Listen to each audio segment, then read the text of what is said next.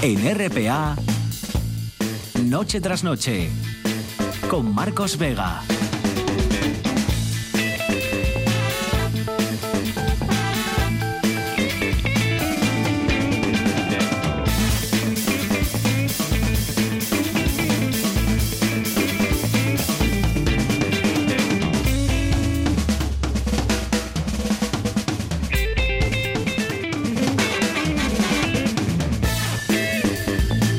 Buenas noches, sean bienvenidos al espectáculo de la radio. A esta hora sigue siendo noticia que hoy han prometido sus cargos los 10 nuevos consejeros del gobierno asturiano. El presidente Adrián Barbón les ha instado a que estén siempre pendientes de lo que sucede fuera de sus despachos, de lo que ocurre en la calle. También es noticia que aunque en Madrid el Congreso de los Diputados esté atascado, en el Parlamento asturiano aquí siguen pasando cosas. PSOE PP han sumado hoy sus votos a los de Izquierda Unida, Foro y Vox para que estos tres partidos, los tres últimos, Izquierda Unida, Foro y Vox, tengan cada uno un grupo parlamentario propio. Necesitarán una reforma express del reglamento de la Junta General, que lleva, que lleva 20 años sin tocarse, y costará casi medio millón de euros al año a las arcas públicas. En contra han votado Ciudadanos y Podemos, que se ha abstenido, mejor dicho. En contra ha votado Ciudadanos, Podemos se ha abstenido. También sigue noticia, sigue siendo noticia, adivinen, el segundo fracaso de una investidura de Pedro Sánchez. Al final no hubo acuerdo, como ya sabrán, entre Podemos y PSOE y ahora tienen hasta septiembre para negociar. Esta vez de verdad una nueva investidura. Quizá parte de su frustración, de la de todos en realidad, parte de esa frustración se deba a que los propios protagonistas, con la complicidad de los medios de comunicación, reconozcámoslo, les hicimos creer entre todos que la votación de hoy era la definitiva ¿no? y no, no había marcha atrás cuando en realidad el plazo todavía no ha finalizado, ¿no? De hecho casi acaba de comenzar. El caso es que las relaciones entre ambas fuerzas, es verdad, siguen muy erosionadas pero, por ejemplo, Pedro Sánchez acaba de decir, y es la noticia de última hora, palabras del presidente del gobierno en funciones, hay que volver al punto de arranque y explorar otros caminos. Invito a PP, a Ciudadanos y a Podemos para desbloquear esta situación. Repito frase ya de, Pedro Sánchez que, por tanto, vuelve otra vez a, lanzar eh, la, ofrecimiento, la, oferta de eh, volver a negociar. O sea que esto va, a continuar todavía durante las próximas semanas. Esta noche nos preguntaremos hasta dónde se han dañado los unos a los otros, las relaciones entre los dos partidos que al menos están más cerca de llegar a un acuerdo, a pesar de todo, que son Podemos y PSOE. Nos preguntaremos quién cederá en las próximas semanas y nos lo preguntaremos en nuestro Consejo de Actualidad a partir de las 10 junto a Luis Lara y Cristina Esteban. Hasta entonces, aquí y ahora contamos con Fabián Solís desencadenado al frente de la parte técnica, con Georgina Bitácora Fernández en producción, son las 9 y 33 minutos. Esto es Asturias y estos son nuestros canales. Facebook tienen a su disposición, ahí somos Noche tras Noche RPA. Twitter también, pueden usarlo, en ese caso somos arroba NTNRPA o el teléfono 984 10 50 48. Georgina Fernández, buenas noches. Hola, ¿qué tal? Cosas que uno se puede o que podía encontrar en su momento en el armario del baño, en el armarito ese del baño de los abuelos. Eso que, es casi un botiquín. Que era armario espejo. Normalmente. Sí, sí, sí. Es el armario espejo, las puertas en un ah. espejo para que te miraras y dentro había un universo de posibilidades. Por ejemplo, dice Sandra Bueno Pérez, polvo azul para cicatrizar. Ah, lo desconozco. Bálsamo del Perú, dice Luis José Madre mía, ¿qué será eso? Ojo, ¿eh? Un bote de perborato dental castillo, dice Jesús González. Mm, lo de perborato me suena. Perborato dental. Qué lástima que no esté Francisco Javier esta noche para preguntarle. Dice ácido bórico, dice Juan Luis Nepomuceno. Madre mía, eso puede ser mortal. La mercromina, añade Sandra Bueno también. Sí, ¿verdad? Eso sí. mercromina, sí. Dice Cecilia Carballo, mira, de lo que estamos hablando, de lo que estuvimos hablando esta semana en la redacción. Ya no ni recuerdo por qué. Porque a alguien se le había metido algo en el ojo, ¿no? ah, pues sí. Algún cámara de TPA o algo así. Dice una bañera ocular marca Joya una bañera ocular. Dice Cecilia Carballo. Eso es, bueno. Y una pera para quitar la cera de los oídos. Ah, dice Cecilia Carballo. Pero qué sofisticación. Las bañeras oculares eran una especie de. ¿Qué eran? Como una especie de, lentilla. O sea, te sacas el ojo y lo pones en la bañera. Claro, sí, si lo tienes de cristal. Si lo tienes de carne y hueso, era una especie de lentilla en la que tú ponías. Eh, antes se echaba. ¿Qué se echaba? Em, eh, una especie de infusión, ¿no? Manzanilla. Manzanilla. Se echaba manzanilla y aquello lo, atrapaba ahí un ratito para que limpiara ah, el no Sé, pero yo no sabía que había una bañera, ocular. ¿Cómo pude vivir sin saber esto? Ahí está, marca joya, siempre de la marca joya, yo creo. Y la pera para quitar la cera era la, pera que hoy se usan, por ejemplo, para quitarle los mocos a los críos, a los Ay, bebés. pero eso tiene que ser peligroso, ¿no? Pero para los oídos, eh, sí, yo creo que no es muy recomendable. Uy, pero bueno, va. bueno, al final cuando tienes un tapón te lo quitan, ¿no? Con... Pero bueno, te lo quitan profesional. Eso sí. Eso sí. a ver si te llevas el tímpano. Agua a presión, ¿no? Ahí a chorraco. No tengo ni idea. Propulsión a chorro. Dice Miquel González, una brocha para la espuma de afeitar. Ah, sí, sí, eso es un clásico. Y Colonia Joya. Ojo con la marca Joya. ¿eh? Esto es. Dice, ah, y la espuma de la toja. Ah, sí, sí, sí. Esa no puede faltar. Espuma de la toja. Dice Sandra Bueno, un pequeño tarrito de bálsamo de grasa de tigre que por increíble que parezca sigue vendiéndose. Pero ¿y cómo es eso de grasa de tigre? Yo conozco el bálsamo del tigre, pero bálsamo de grasa de tigre... Pero ¿y para qué es eso? El bálsamo del tigre se utilizaba para hacer masajes. Era como una especie de... ¿Para el salto del tigre? Sí. para los masajes que tenías que darte después de hacer el salto del tigre, cuando te lesionabas, tenías que darte para que aquello, para que pudieras, eh, ah. pues eso, que las manos no pudieran ah, circular con normalidad, ¿no? sí, para que aquello resbalara, te echabas bálsamo del, ah. del, tigre que daba como calorín, ¿no? Era como una especie de crema para los músculos. ZZ Paz dice... Eh, eso es para las moscas, ¿no? Y pediculicida pediculicida. Eso debe ser para los pies. idea. O alguien que se suicida por, con los pies o algo así. Ah, pues igual. Un frasco de alcohol con hojas de marihuana para los dolores musculares, frotado no bebido, dice mm, qué, Qué, abuelos tan progres. Sí, cremas antiarrugas, dice Danara García López, varón dandy, dice Nacho Ay, por favor, y qué madre mía. Que olía, lo, se lo echaba a tu vuelo y olía la casa, olía la, la, manzana y el concejo entero. Old Spice, dice Úrsula Fontaine. Old Spice. Y una redecilla del pelo. Ah, sí. Y los tubos. Y los, tubos, los rulos. Los rulos, ¿no? Uy, por favor. Sí, sí, Y dice por aquí, por último, Monse Martínez, Floyd. Floyd, sí, sí, es una emulsión para o para antes o para después de afeitarte. Ah, o sea, un, aftershave. Eh, ah, eh, sí, es eso que, que luego los hombres se pegaban en la cara toc, toc, ah, toc, toc, toc, toc, toc, se daban tortas. Un aftershave, aceite de aftershave, ¿no? se sigue vendiendo por aquí. Ha cambiado el formato, pero. No, ahora, ahora vamos, eh, lo normal es echar una crema. Bueno, gel también, sí, pero Porque pero... es que eso creo que tenía mucho alcohol y que debía de doler, ¿eh? Claro, es que ahora Floyd, la marca Floyd, sigue vendiendo, o, vende, no ese producto en concreto, pero vende geles y, cremas, sí. Y cremas más suaves, ¿no? Para que no grites como el de... Solo en casa era el que se afeitaba y luego se echaba eso y empezaba a gritar, ¿no? Macaulay Culkin. Facebook, Twitter, 984 10 50 48. Cosas que aún podía, que aún puede o que podía encontrar en su momento, pudo encontrar en su momento en ese armario del baño de sus abuelos. ¿Quién es hoy nuestro asturiano del día, Georgina? Pues mira, hoy es José Manuel Fuente la Bandera, el Tarangu. Habla hoy de él el diario deportivo AS, que cuenta las galopadas por los Alpes del ciclista español Vicente López Carril.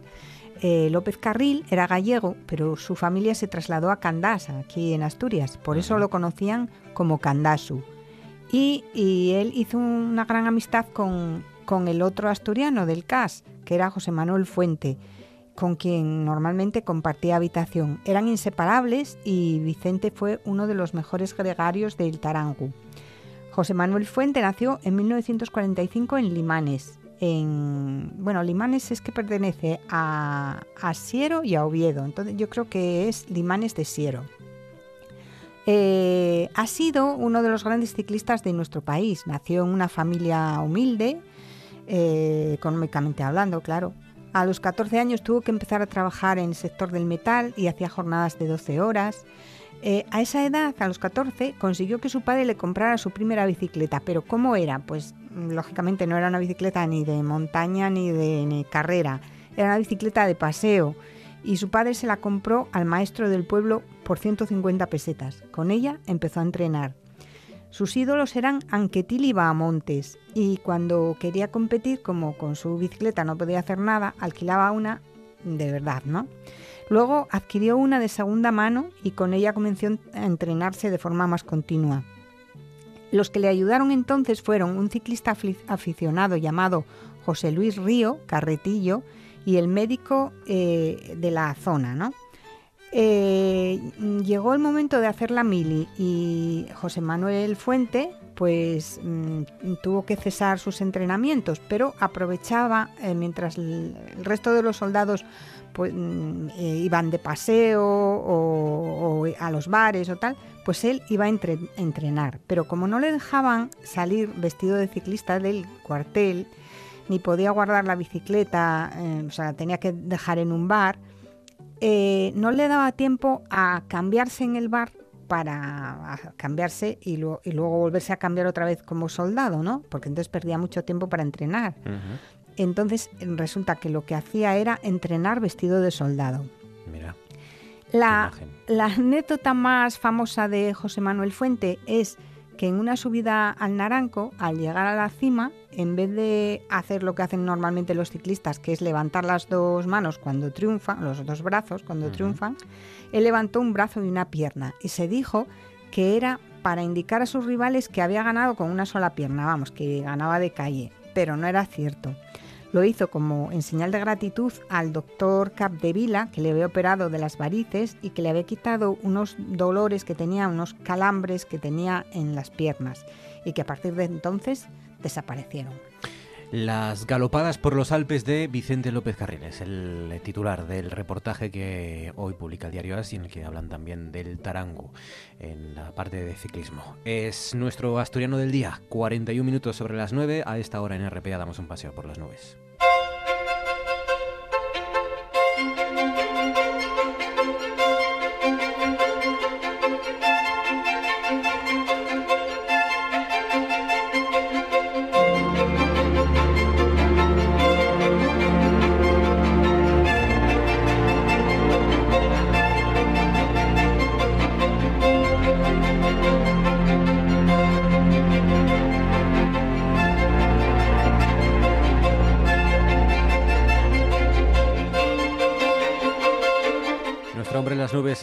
Eh, como siempre, Javier Martínez de Urueta. Javier, buenas noches.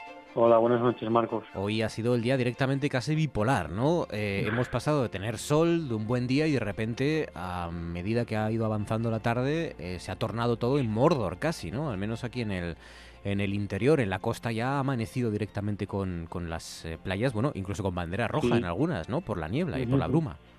Sí, sí, hoy hemos tenido un día bipolar y como dices tú que aquí en, Gijón eh, por la mañana ha habido bandera roja porque la verdad que esta niebla era, era muy densa y las condiciones para bañarse no eran las ideales y por el contrario en otras zonas de Asturias también hemos amanecido despejados y luego con la llegada de la tarde pues hemos visto cómo las nubes han, ido aumentando, se han dañado de nuestros cielos, lo, han cubierto por completo, incluso han, han dado paso a las precipitaciones y es que en Oviedo esta tarde se han llegado a acumular casi hasta 10 litros por, por metro cuadrado, incluso se ha oído algún trueno y algún rayo.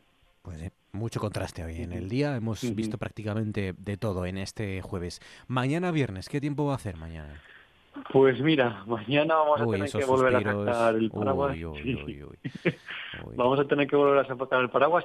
Incluso lo dejo ahí, vamos a tener que sacar algo de ropa de, de abrigo, no abrigo muy muy fuerte como estamos acostumbrados a utilizar en verano, pero bueno, sí algo para, para abrigarnos. Mañana, como digo, va a estar el cielo totalmente cubierto, ya va a estar lloviendo desde primera hora, sobre todo estas lluvias van a ser muy intensas por la mañana y al mediodía y de cara a la tarde, bueno, pues estas lluvias va a seguir lloviendo, lo que pasa que, que lo harán con, con menos intensidad, serán lluvias muy débiles.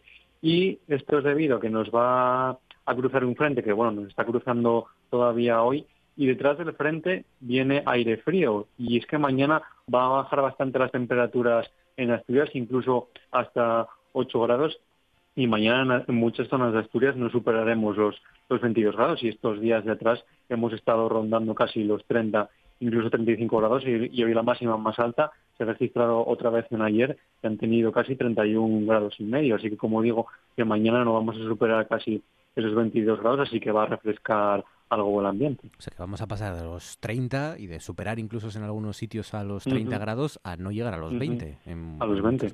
Madre mía. Bajón de las temperaturas, no tanto como para sacar el edredón, pero sí como para mm. no dejar a lo mejor la ventana abierta por la noche porque refresca, ¿no? El viernes. Eso es, sí, como estos días de atrás que como expliqué en anteriores programas, aquí en Gijón hemos tenido lluvias tropicales y seguro que mucha gente en el centro de la ciudad ha tenido que dormir con la, con la ventana abierta debido a las temperaturas altas. Refresca el tiempo, por tanto, mañana viernes, ya les contamos ayer que hoy va a ser un día de transición y se avecinaba pues tiempo malo. ¿La lluvia cómo va a ser mañana? ¿Muy intensa, poco intensa? ¿Orvallu? ¿Esto lo sabéis ya?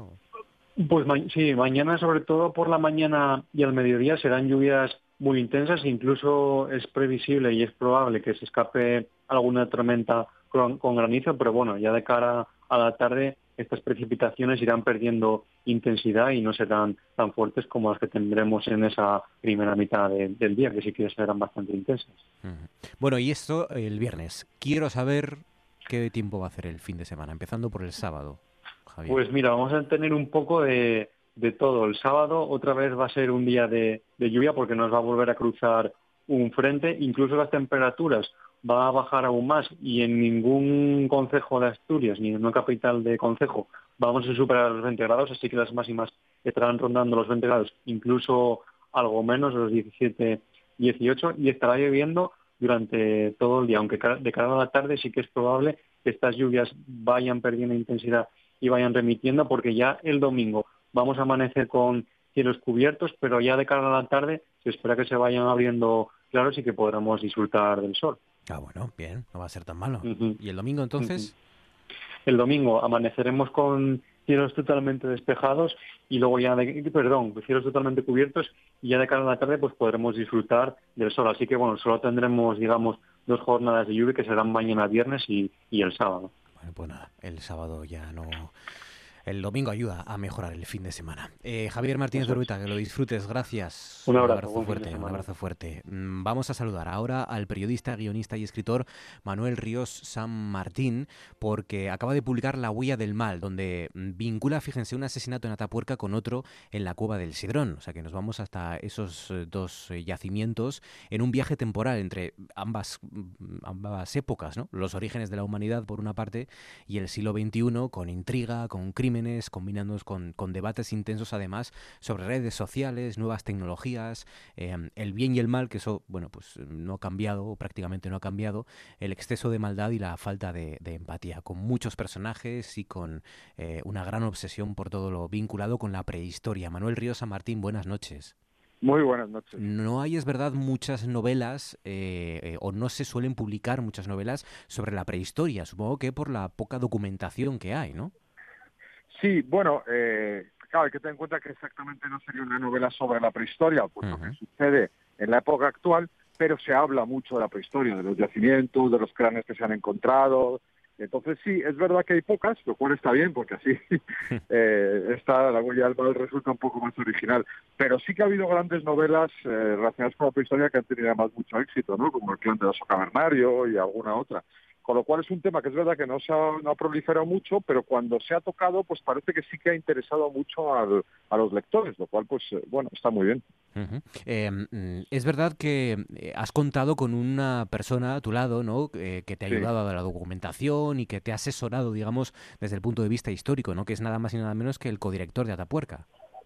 Sí, José María Bermúdez de Castro. La verdad es que ha sido un lujo contar con él porque eh, es importante, para mí era muy importante que todo lo que contase de, las excavaciones fuese verdad y fuese realista y, y fuese científicamente correcto. Pero fíjate, más, más importante incluso que todo esto, que, es muy importante, es que eh, hemos hablado de muchas cosas. hemos hablado de antropología, del comportamiento humano, del comportamiento primitivo, de qué queda ahora mismo en el ser humano actual eh, del comportamiento primitivo, de la violencia que podía haber hace miles de años eh, es una violencia que de alguna manera se ha quedado fijada en nuestro ADN. Eh, en la actualidad, el hombre actual eh, puede prescindir de esa violencia o la tenemos dentro. Entonces, todas estas conversaciones al final han sido casi más importantes que la documentación en sí, digamos, y han servido como espíritu para la novela, para los personajes y, bueno, para, mí ha sido un lujo contar con José María. Oye Manuel, y en esas conversaciones que habéis tenido con, que has tenido con Bermúdez de Castro, ¿habéis llegado a alguna conclusión? Es decir, por ejemplo, antes lo comentaba yo, el bien y el mal, eh, ¿somos mm, más malos, somos peores malos o peores malvados que, antes? ¿Hay menos empatía hoy en día o incluso antes eran más crueles todavía? Bueno, eh, o sea, yo creo que la civilización, o sea, España ahora mismo, la sociedad que vivimos, yo creo que sí que tenemos, hemos hecho muchos avances. Otra cosa es que yo creo que en nuestro interior sigue quedando algo de esa maldad primitiva, pero hay que reconocer que la sociedad actual pues sí que se hacen avances y vivimos oye, en grandes ciudades, mucha gente junta, eh, pues generalmente convivimos de una manera medianamente ordenada, yo creo que hemos mejorado. Pero eh, también había casos en la prehistoria de empatía, ¿no? Casos importantes no solo de violencia, sino también eh, había tribus que cuidaban a sus a sus eh, niños que nacían a lo mejor con algún defecto, ¿no? Y en Atapuerca, por ejemplo, se encontró un cráneo que le han llamado Benjamina, que es una niña que murió con 10 años y que nació con el cráneo totalmente deformado. Y sin embargo, eh, la familia la cuidó, la sacó adelante, siendo pues, una, niña con muchísimos problemas, con lo cual también ya hace miles de años también había una, cierta empatía en, la, en el género digamos. Y luego siempre también em, eh, en las series de televisión, por cierto, la novela es también muy similar a las series, ¿no? En, en, esa narración vertiginosa, en el ritmo, exacto, exacto. Eh, y unas, uno de los asuntos que más gusta, sobre todo a las series británicos, británicas hoy en día, es precisamente reflexionar sobre el futuro y sobre el impacto en nuestras sociedades de las nuevas tecnologías. Eso también se puede hacer mirando al pasado, ¿no? Es decir, eh, nuevas tecnologías siempre ha habido. Otra cosa es que hoy nos sintamos casi atropellados ¿no? Por, otra cosa es que hoy vayan mucho más rápido de lo que van pues la propia sociedad, las leyes o la política, ¿no? Sí, eh, hay un momento en la novela que alguien dice, eh, vivimos obsesionados por la tecnología, y contesta otro, no, por la tecnología hemos vivido obsesionados siempre, porque eh, la tecnología es lo que hace que se detenga la evolución en un momento determinado. El ser humano no necesita eh, cambiar físicamente para adaptarse, sino que lo que hace es adaptar las herramientas. Eso es, trascendental en la evolución del ser humano. Entonces, imagínate la importancia que tenía hace miles de años eh, una lasca por la cual tú podías cortar la carne o podías matar un, mamut o podías... Ya era esencial la tecnología para esos primeros humanos.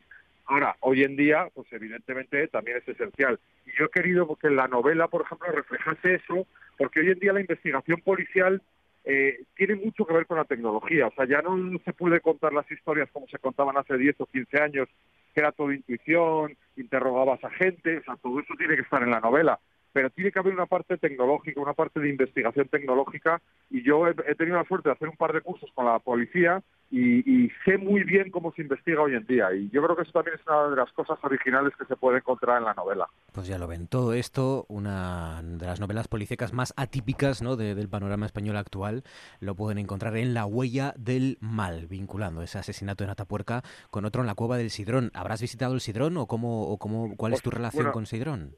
El Sidrón no se puede entrar, pero lo que sí hice, eh, fui a una conferencia de uno del director, de Marcos de la Rasilla, y luego le abordé, estuve hablando con él, y bueno, pues eh, tuve la fortuna de poder escribirle para consultarle dudas concretas de la cueva, ¿no? Porque, hombre, en Internet hay mucha documentación, pero también te encuentras cosas eh, erróneas en Internet, con lo cual todo hay que cotejarlo con las fuentes directas, en este caso, pues con, con Marco de la Rasilla, que fue encantador también, y al igual que todos los datapuercas se volcaron en la novela, pues todo lo que le pregunté, pues me contestó enseguida y, también tuve una relación muy agradable. Hablar con Marco de la Rasilla es casi hacer un viaje virtual a la propia cueva del Serón, porque es una enciclopedia viva y es un encanto de hombre, además. Y fue muy, fue muy curioso porque cuando lo conocí, que fue, ya, ya, te digo, en una conferencia que dio él aquí en el Museo Arqueológico de Madrid, eh, pues casi todas las preguntas, y fueron muchas, y el público era bastante especializado, fueron sobre, sobre canibalismo, que me impactó mucho ¿no? el interés que tiene la gente sobre el tema, y en la novela se toca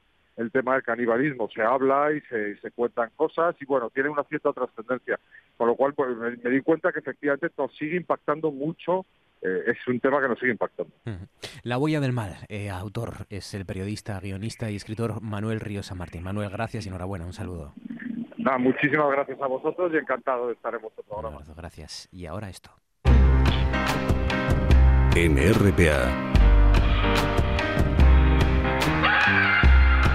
Noche tras noche. Con Marcos Vega.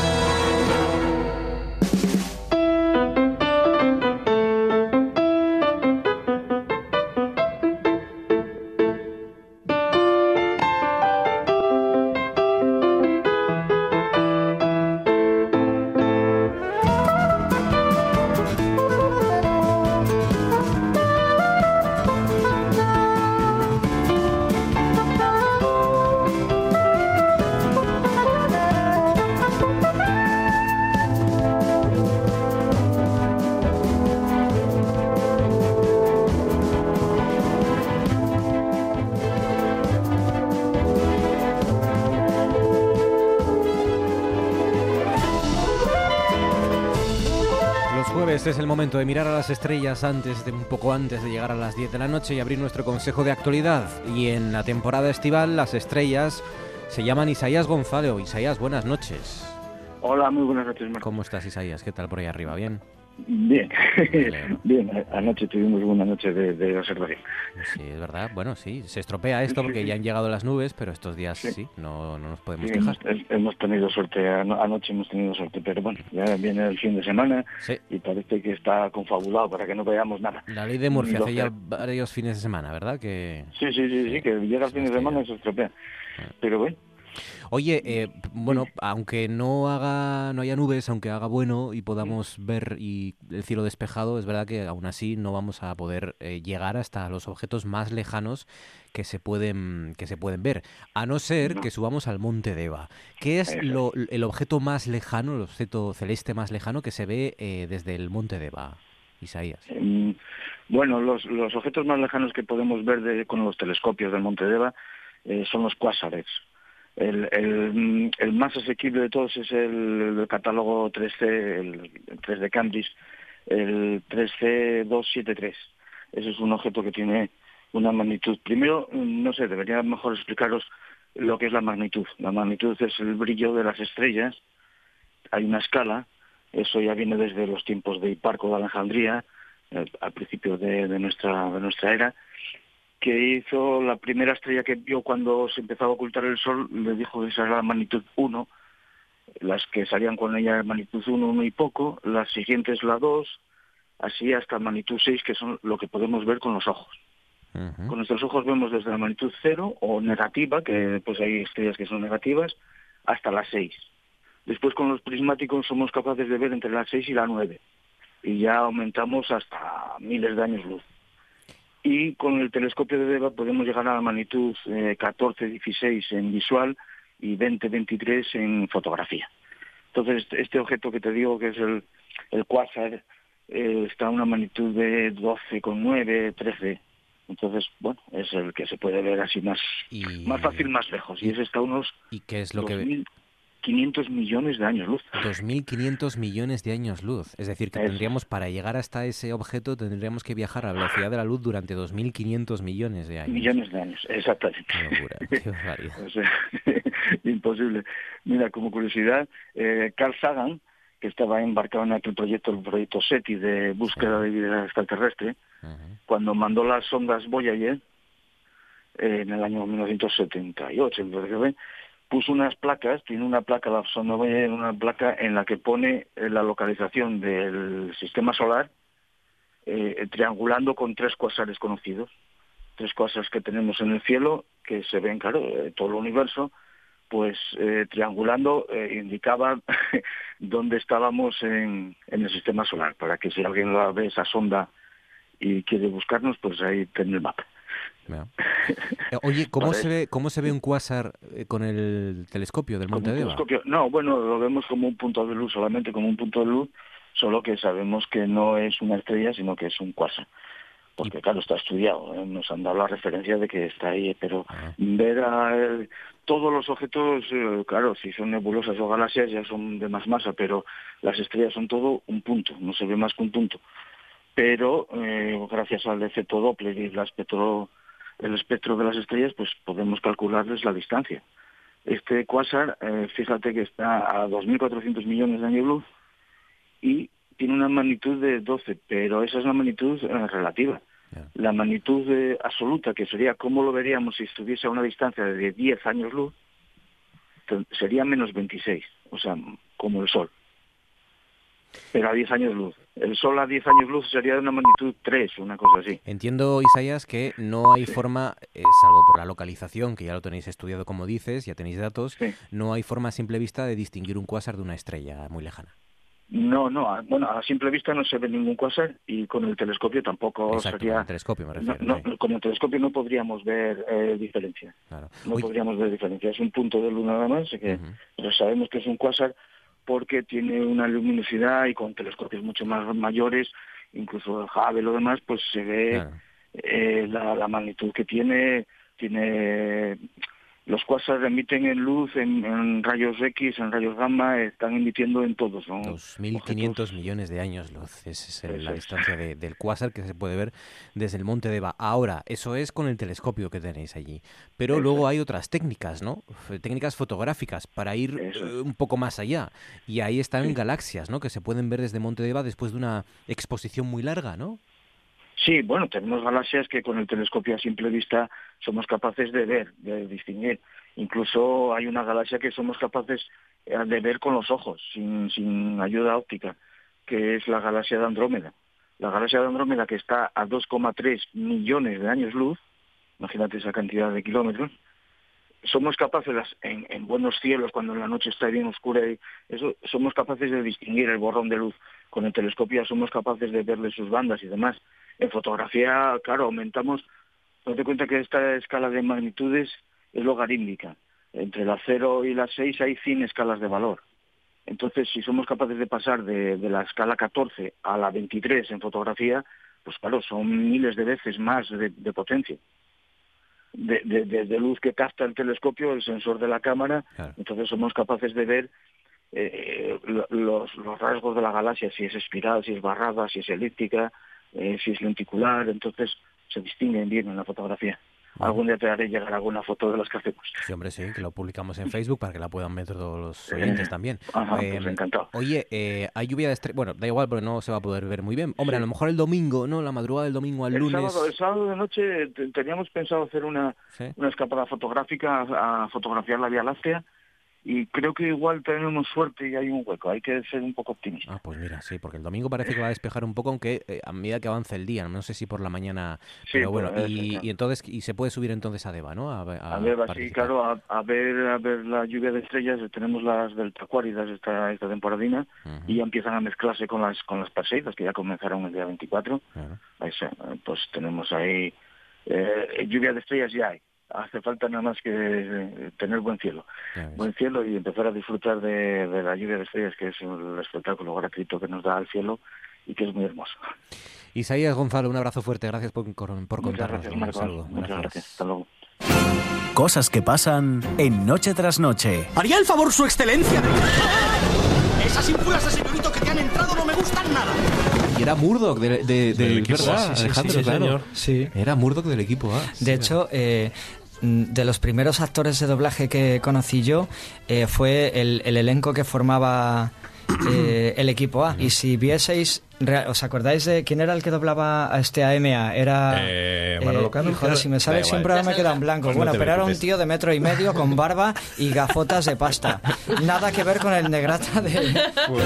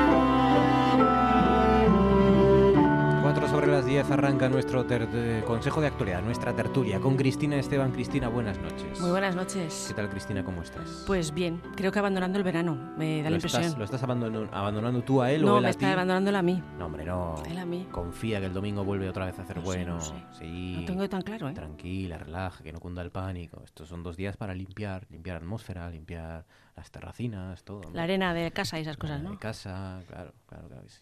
Claro que sí limpiarnos a nosotros mismos también, ¿no? Por dentro y por fuera. O sea que... Sí, sí, sí, Muy bien. Desintoxicarnos de la playa. ¿eh? Porque hayamos ido tres días seguidos ya, pues a lo mejor nos ha dado algo. Además, tú no te quejes que en Burgos no hay ni playa ni nada. bueno, sí, sí, hay playa en el Arlanzón.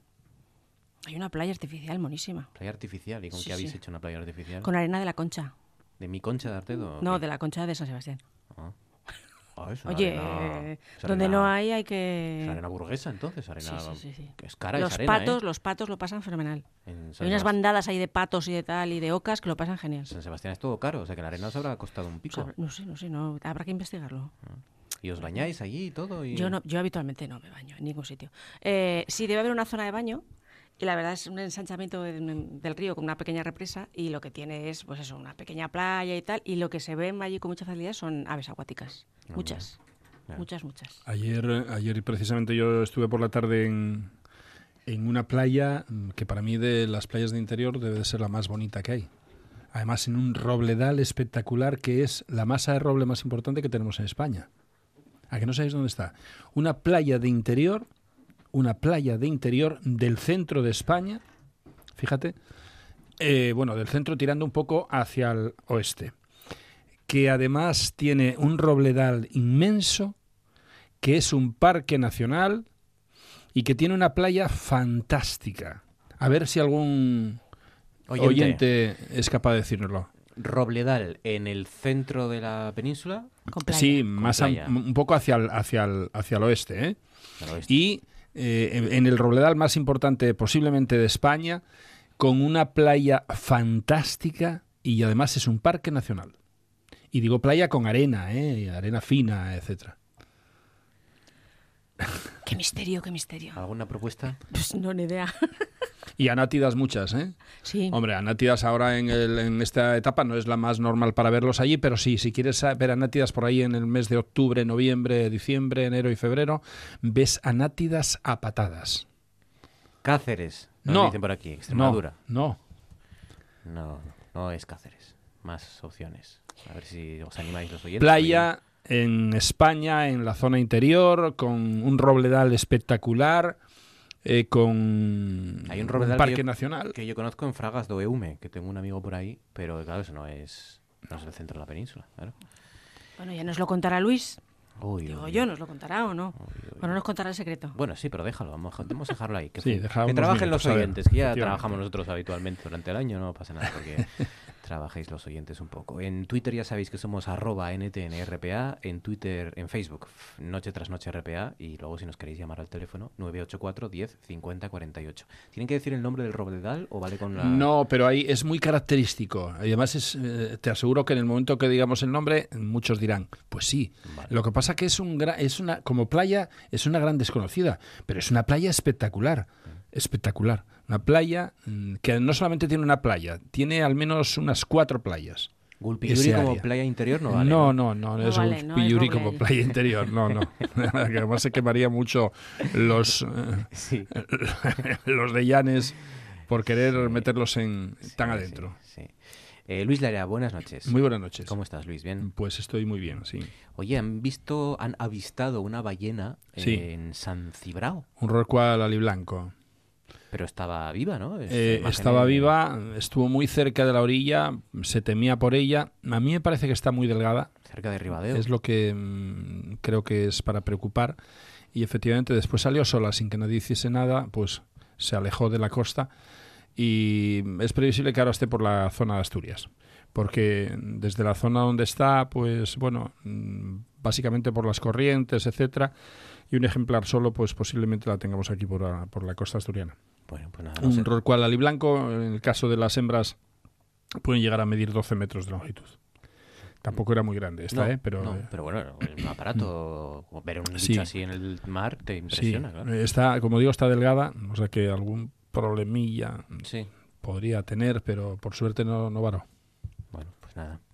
Si nos está escuchando la ballena en cuestión, que... Sí, que meta algún que llame, y que, llame, que, está bien. Que llame y que nos diga que está bien. que ya, y que no se le ocurra marchar para Japón, que están matando todas las que pueden. Que nos dé una pérdida y que, y que dé la vuelta para el, efectivamente, otro efectivamente, Para que no vaya a Japón por si acaba en Así documentales sangrientos. Muy bien. Eh, bueno, venga, contadme cosas que os han llamado la atención, si es que os ha llamado la atención algo más de lo que a la política se refiere, el discurso, debates, etcétera. Pues, pues, pues, pues, pues no. Yo traigo dos noticias. Una que el otro día vi, pero no pude leer, hoy he leído, que es sobre un estudio que ha hecho la Universidad de Oviedo, eh, un equipo coordinado por Pérez Otín, sobre la influencia de la flora intestinal en la longevidad, que es algo que una cosa que parece que no tal. Bueno, pues parece ser que las personas que son más longevas eh, lo han hecho estudiando la, una enfermedad que es una, un envejecimiento sí acelerado, es la progeria, y en ratones, y que pensando que bueno que podía dar solución o que podía ralentizar la enfermedad en, humanos, ¿no? porque además es una enfermedad que se, que se muestra en edades muy tempranas, comprometiendo gravemente la, la vida de, de los que la sufren. Y, bueno, eh, pues parece ser que las personas que han superado los 100 años eh, hay un tipo de, flora intestinal muy concreto, pero tiene otra parte este estudio. Parece ser que no es algo que pueda reproducirse artificialmente, ¿no? O de momento no se ha logrado. Mm. Parece que es algo natural de cada uno, que cada uno tiene su propia flora. Trasplantar, según nos explicó Francisco Javier ayer. Sí, pero, pero parece ser que luego mantener esa flora o el equilibrio de la flora, el equilibrio entre todas las bacterias, que no depende solamente de la aportación externa, sino de tu equilibrio interior. Sí, bueno, es mucho más complejo. Sí, es mucho más complejo de lo que parece. Que sí, que, que em, ha habido problemas incluso y ha habido casos en los que el cuerpo no, no, no ha reaccionado bien y sí, todavía es algo que, que, se está estudiando, pero de momento pues se ha abierto una puerta, ¿no? Sí, sí, sí. Y, se ha vinculado esa relación, ¿no? de longevidad. Cuantas más bacterias y más variadas o mejores bacterias, digamos, para simplificar, tengamos en nuestro intestino, más, más vivimos, más tiempo vivimos, ¿no? Mm. O sea que... Sí, me, llamó la atención el otro día y eh, hoy la he podido leer. Ha saltado a la. Estaba en la prensa local nuestra, luego saltó a la prensa nacional y hoy la he podido leer con detenimiento y me ha, sorprendido. Y, está en internacional. sí, sí, sí, sí, Para que veamos siempre, bueno, estamos hartos ya de oír de López Otín y de la repercusión que tiene, pero el periódico de Cataluña, por ejemplo, aquí un vistazo rápido: el periódico Mediterráneo, eh, Alto Aragón, 20 eh, Minutos, El Mundo, el Diario.es, El País, el Comercio de Ecuador. Eh, o sea, bueno, hay muchos periódicos, eh, webs y, medios de comunicación. Pues esas cosas se hacen en la Universidad de Oviedo. Y se cita la Universidad de Oviedo, y se cita a López Otín, y se habla de nuestra universidad, y al final, bueno, pues... Esto, esto, esto, lo que pone de manifiesto también es que cada vez el intestino mm, nos damos cuenta de que tiene un valor fundamental en la existencia de, de un ser vivo, no solamente de nosotros como seres humanos. ¿no? Y, y, hasta qué punto, cuando te paras a pensar y dices, yo soy un organismo vivo. Es mentira, yo no soy un organismo vivo. Yo soy un hábitat de una ingente cantidad de organismos vivos y que sin ellos yo me muero. Eh, ¿Cuántas bacterias tiene un ser humano de promedio, un hombre? Por ejemplo, 75 kilos de peso. ¿Cuántas bacterias creéis que tiene un hombre? Uf. Pues por lo menos 5 o 6 kilos. Por lo menos, ¿eh? De ahí para 5 o 6 kilos de bacterias. De bacterias, sí, sí, seguramente. En nuestro intestino habitan unos cuantos kilos de bacterias. 36,5 billones con B de bacterias. Tú los pesabas, Luis los ha, las ha contado. Sí, sí, pero sí, sí. Yo, yo he leído algún a ver, artículo. Dime otra vez la cifra, 36. 36,5 billones con B de bacterias. Pues no está mal. ¿Y cuántas tiene una mujer en el mismo promedio? ¿Cuántas? ¿De peso? Una mujer de 75 kilos también. una mujer del mismo promedio de peso. ¿Cuántas? ¿Cuántas tiene? Supongo que las mismas. No. ¿Menos? ¿Más? Tiene más. Tiene un billón con B más de bacterias que el hombre. ¿Puestos a tener? ¿Vivís más? A lo mejor también tiene algo que ver. Eh, posiblemente a lo mejor tendría algo que ver, pero no, básicamente lo tiene por algunas estructuras eh, en este caso anatómicas ah, también, que también nos contó que tiene la mujer. Francisco Javier que eh, cada vez se, se, por ejemplo, se cuidaba más de no limpiar al bebé nada más nacer y dárselo a la madre para que las bacterias que están en el umbilical y todo eso, digamos que forjaran un poco el, sistema inmunitario del bebé, ¿no? Y que los niños no se les lava. Efectivamente. Se les frota una toallita para que la vermis, la grasa esa que tienen que les protege, que es hidratante, eh, para que no se les vaya. Y luego lo que favorecen es el contacto piel con piel para, bueno, pues para que el niño, eh, la madre genera cuando besas a tu bebé y cuando lo tocas y cuando lo tienes en contacto, generas contra las bacterias que, y los gérmenes que pueden existir, eh, generas anticuerpos que le transmites a través de la leche. es muy importante el contacto piel con piel. Antaño se creía, y además con toda la razón, porque lo estamos viendo, que aquella vaca que no comía la placenta, y digo comer la placenta, no solamente lamerla y quitársela de la piel del, ternero, el ternero terminaba muriendo. Y algunas razones existen en ello. Porque precisamente mm, hay esa conexión tan extraordinaria que hay entre eh, materno-filial eh, le da garantías precisamente a través de lo que sería pues la leche, lo que son los calostros, etcétera, pues pueden tener algún resultado de que bueno, pues algo algo algo tremendamente definitorio tiene que ver ahí. Y la gente la gente mm, cuando una vaca no lo hacía o se la quitaban o, X, eh, siempre se decía que ese ternero iba a pasarlo mal.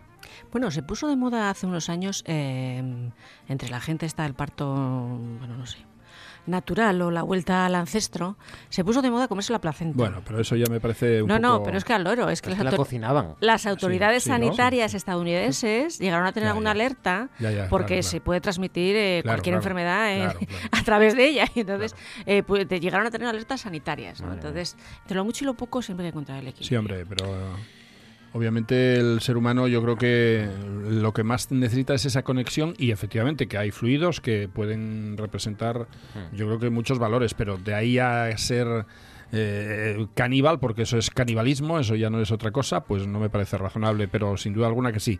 Y, deciros que, por ejemplo, yo cuando allí nosotros hablamos en el Parque de la Vida de esas necesidades imperiosas que tenemos precisamente de la salud, cuando estamos hablando de las bacterias, etcétera, pues allá los, los niños la verdad es que mm, marchan sorprendidos porque les ponemos en una gota de agua eh, cogemos una gota de agua de una charca que tenemos ahí al lado, la ponemos en el microscopio y entonces ahí ven pues esos organismos que están dentro de la gota de agua. Eh, yo recuerdo la, la bacteria siempre está vinculado con algo malo, no, algo no, tóxico. ¿qué va, qué va, Oye, no, que eso que tiene muchas bacterias, no toques eso, ¿no? Te lo claro, desde pasa pequeño. que esas bacterias son necesarias para otros ecosistemas y para otros ámbitos de la vida. y que sobre todo cuando, eres, cuando eres pequeño, al final tienes que tener contacto con cierta seguridad, pero contacto con que tener un número importante para que tu organismo vaya también. No, lo que pasa es que estamos aislándonos en una burbuja y entonces lo que ocurre es que si encima nos estamos medicando constantemente con antibióticos, que no sé qué, que no sé qué más, nosotros, nuestro organismo llega a un momento en que no es capaz de, de, luchar contra una circunstancia por escueta que sea, ¿no? Y precisamente por estas motivaciones de estar tan aislados del, del todo y medicarnos del todo, pues ahora mismo mueren en Europa unas 32.000 personas por pequeñas infecciones que no son capaces de atajarse de ninguna manera. Nos dice por aquí Buribitines, yo vivo en casa de mis abuelos y aún conservamos el armario de espejo del baño y muchos tesoros más, que es la pregunta que hoy les sugerimos. Y nos dicen también por aquí Rascafría, Madrid como bosque de roble. No, está más al oeste y un poco más alto. Vale, más para arriba. Sí. Más para arriba. Castilla y León entonces estamos. Efectivamente. Yo creo que estamos en Zamora. Estamos en Castilla y León. Vale, vale, Castilla Yo sospecho que estamos en Venga, Zamora. Eh, quien diga, quien primero lo diga, y, quien primero lo diga le damos un premio. Dos entradas al Parque de la Vida. Venga. Venga. Dos entradas para el Parque, el Parque de la, Vida. Quien diga qué playa es a la que nos estamos refiriendo y está en Castilla y León. Vale, vale, vale. Eh, vale. Bueno, yo sé una. Bueno, no voy a, voy a dejarlo. no, a ti no te invito. O sea que nada. Vale, por eso. Eh, invito al perro, pero. Olvídate. Dumas llama 984 10 50 48. Eh, Luis, ¿qué te ha llamado a ti la atención? ¿Qué sugieres que propones? Bueno, pues eh, bueno, me han llamado la atención varias cosas. Eh, entre ellas, pues precisamente un viaje eh, que hice relámpago porque no puedo hacerlo de otra manera, em, metiéndome pues 1200 y pico kilómetros de coche. Y, me llama mucho la atención que una zona que mm, hacía tiempo que no recorría, que era la zona norte de Portugal, pues que me ha sorprendido de una forma increíble cuánto tenemos que copiar a veces y precisamente ese yo y ese ego tan absurdo que tenemos por, por desconocimiento pues nos hace después tener que pensar de forma diferente. ¿Qué, pasa? ¿Qué pasa con Asturias? Eh, ¿Qué pasa con España? Y hay dos cosas muy curiosas que me llamaron la atención. Una, por ejemplo, toda esa zona norte de Portugal, que yo me encanta ir por las carreteras comarcales y tengo un poquitín de tiempo y no voy por las nacionales y no voy nunca por autovía. Y, la otra que es extrapolable de la misma manera. Fijaros, por ejemplo, esta zona norte ¿eh? Eh, realmente era muy pobre, tremendamente pobre, y la veías desdejada siempre de mala manera. Ahora es pulcritud absoluta. Tú vas a toda esta zona de Portugal hasta, hasta Oporto, que es hasta donde tenía que ir, y la verdad es que me encantó. La costa, eh, la vegetación, etcétera, porque claro, mm, decimos vegetación y es cierto que Portugal adolece de algún, alguna circunstancia que yo creo que es bastante recriminatoria, que sería que todos los años tienen una gran cantidad de incendios. Sí. ¿eh? Sí, es cierto. Pero sin embargo, ¿qué pasa? sí, sí, sí, sí, muchos incendios. Pero ¿qué pasa? Cualquier zona, eh, cualquier villa, cualquier eh, localidad que tenga 10, 15 mil habitantes, está recreada toda de vegetación alrededor. O sea, la cantidad de parques, la cantidad de, arbolado que tienen. Nosotros aquí eh, tenemos arbolado y lo cortamos. Aquí hay una calle, en un momento determinado nos estorba porque dicen que no nos deja entrar la luz pues en casa y pedimos al ayuntamiento que corte ese árbol que nos está generando pues una riqueza importante a nivel de salud. Y, y curiosamente hay una extrapolable esta situación en cuanto a que, fijaros, ir por toda esa zona en la que tienen a veces hasta 32 kilómetros de playas, o sea, una playa de 32 kilómetros. Sí, sí, antes, a unos 40 kilómetros antes de llegar a Porto, 32 kilómetros, una playa inmensa, no ves un plástico, no ves nada de nada. Y curiosamente, bueno, pues la limpieza es eh, increíble porque en cualquiera de las localidades ves los cuatro contenedores los cuatro contenedores y estoy incluyendo en este caso el orgánico, que aquí no tenemos nada más que eh, como pinte. Eh, curiosamente, Portugal en el tema medioambiental está dando unos pasos importantísimos.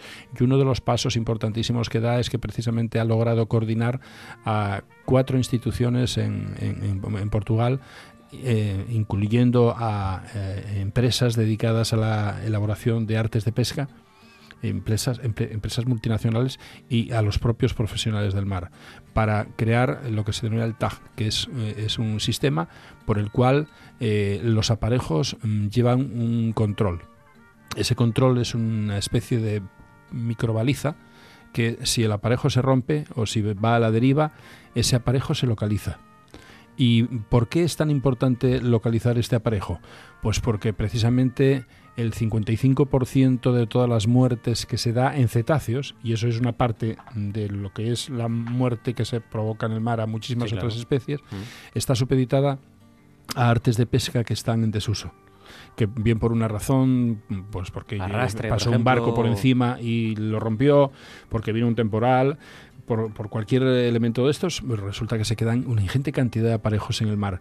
Y esos aparejos se están matando constantemente. No solamente matan un día, pueden estar matando un año, 20, 100 años allí. ¿Y qué sería interesante? Pues que efectivamente eh, se crease un sistema como el que se está creando en Portugal para que realmente esos aparejos tengan localización. ¿Qué quiere decirse esto? Que en un momento determinado un barco perdió el aparejo y se tiene, tiene efectivamente se recoge, se ah. recupera ese aparejo. Por lo tanto, evitan que haya una mortandad ingente de cantidad de especies que pueden ser crustáceos, cefalópodos, peces, pero también los mamíferos marinos. Y esto tendría que ser una ley eh, comunitaria. O sea, no tendría que ser solamente una ley que además, por cierto, participa también eh, la Universidad de Santiago de Compostela ¿eh? Eh, y también armadores de Vigo. Hay que llevarlo a Europa. Efectivamente, habría que llevarlo a Europa y que esto pudiese ser un ejemplo a seguir para que realmente no pudiéramos tener esa ingente cantidad de basura, que es basura mortal, en los mares. ¿no? Bueno, pues yo creo que Portugal en muchas cosas nos está dando ahora mismo, digamos que bastante ejemplo. Por ejemplo, uno de ellos, simplemente que en lo que llevamos de año, hubo ya cinco semanas en las que Portugal no necesitó de ningún tipo de energía que no fuera energía limpia. O sea, autoabasteció la energía que se necesitó en todo Portugal con eh, aerogeneradores y con eh, las centrales hidroeléctricas. No tendría que, en este caso, tener ningún tipo de necesidad de otras de otros elementos energéticos como pueden ser los derivados del petróleo, etcétera. Y realmente es algo muy importante. ¿Qué tiene también importante Portugal en estos ámbitos? Pues que precisamente tú vas a una playa y en las playas allí no hay eh, los, garitos que tenemos aquí en, las playas de, España, los chinguitos, no, no el chinguito de playa ni eso, no, no. O sea, hay una infraestructura efectivamente que tiene pues los bares, etcétera, pero después, por ejemplo, no permiten que la gente pues tenga eh, pues entoldados de cualquier manera, no sé, están todos eh, establecidos mediante una estructura que después lo estuve viendo en, en una información que, que porque quería saber de, de, este tema qué es lo que ocurría y entonces en todas las playas de Portugal o sea mm, hay la obligatoriedad de que tiene que estar todo desmantelado para la época de, de, la finalización del verano. Entonces no son no son estructuras eh, invasivas, efectivamente. y tiene que ser durante el verano sí que se desarrollan, comen terreno un poco al, eh, efectivamente. Allí tienes unos unas estacadas que son precisamente de madera que te van haciendo una especie de como si fueran unos galpones y que después tú llevas pues una, una tela, la cubres por encima y la utilizas así. O sea que es que mm, realmente incluso lo que es la urbanización en costa, en, esa zona, realmente eh, la han respetado muchísimo, a pesar de que efectivamente hasta hace unos 25 años más o menos, o sea, había un descontrol absoluto urbanístico en todas esas zonas. Oporto es uno de los ejemplos, ha cambiado mucho. Oporto no tiene nada que ver con lo que era hace. Oporto es una pasada. Además, tú sabes lo que es ir por las calles y que veas, eh, por ejemplo, no ves contenedores de la basura. Es algo que me llamó muchísimo la atención, que no ves los contenedores. Eh, y además mm, vas, para, vas por las calles y es increíble que no veas, no ves un plástico en el suelo. No ves nada en el suelo. Y dices tú, esto es Portugal. Es una ciudad que hace unos años tenía fama de ser más bien fea. Sí, sí, pues no, muy es preciosa. Muy poco cuidado el tema. Y yo, yo la veo como una pequeña París, porque además eh, no es el Sena, pero es ese puente, esa estructura que divide los dos, los dos soportos.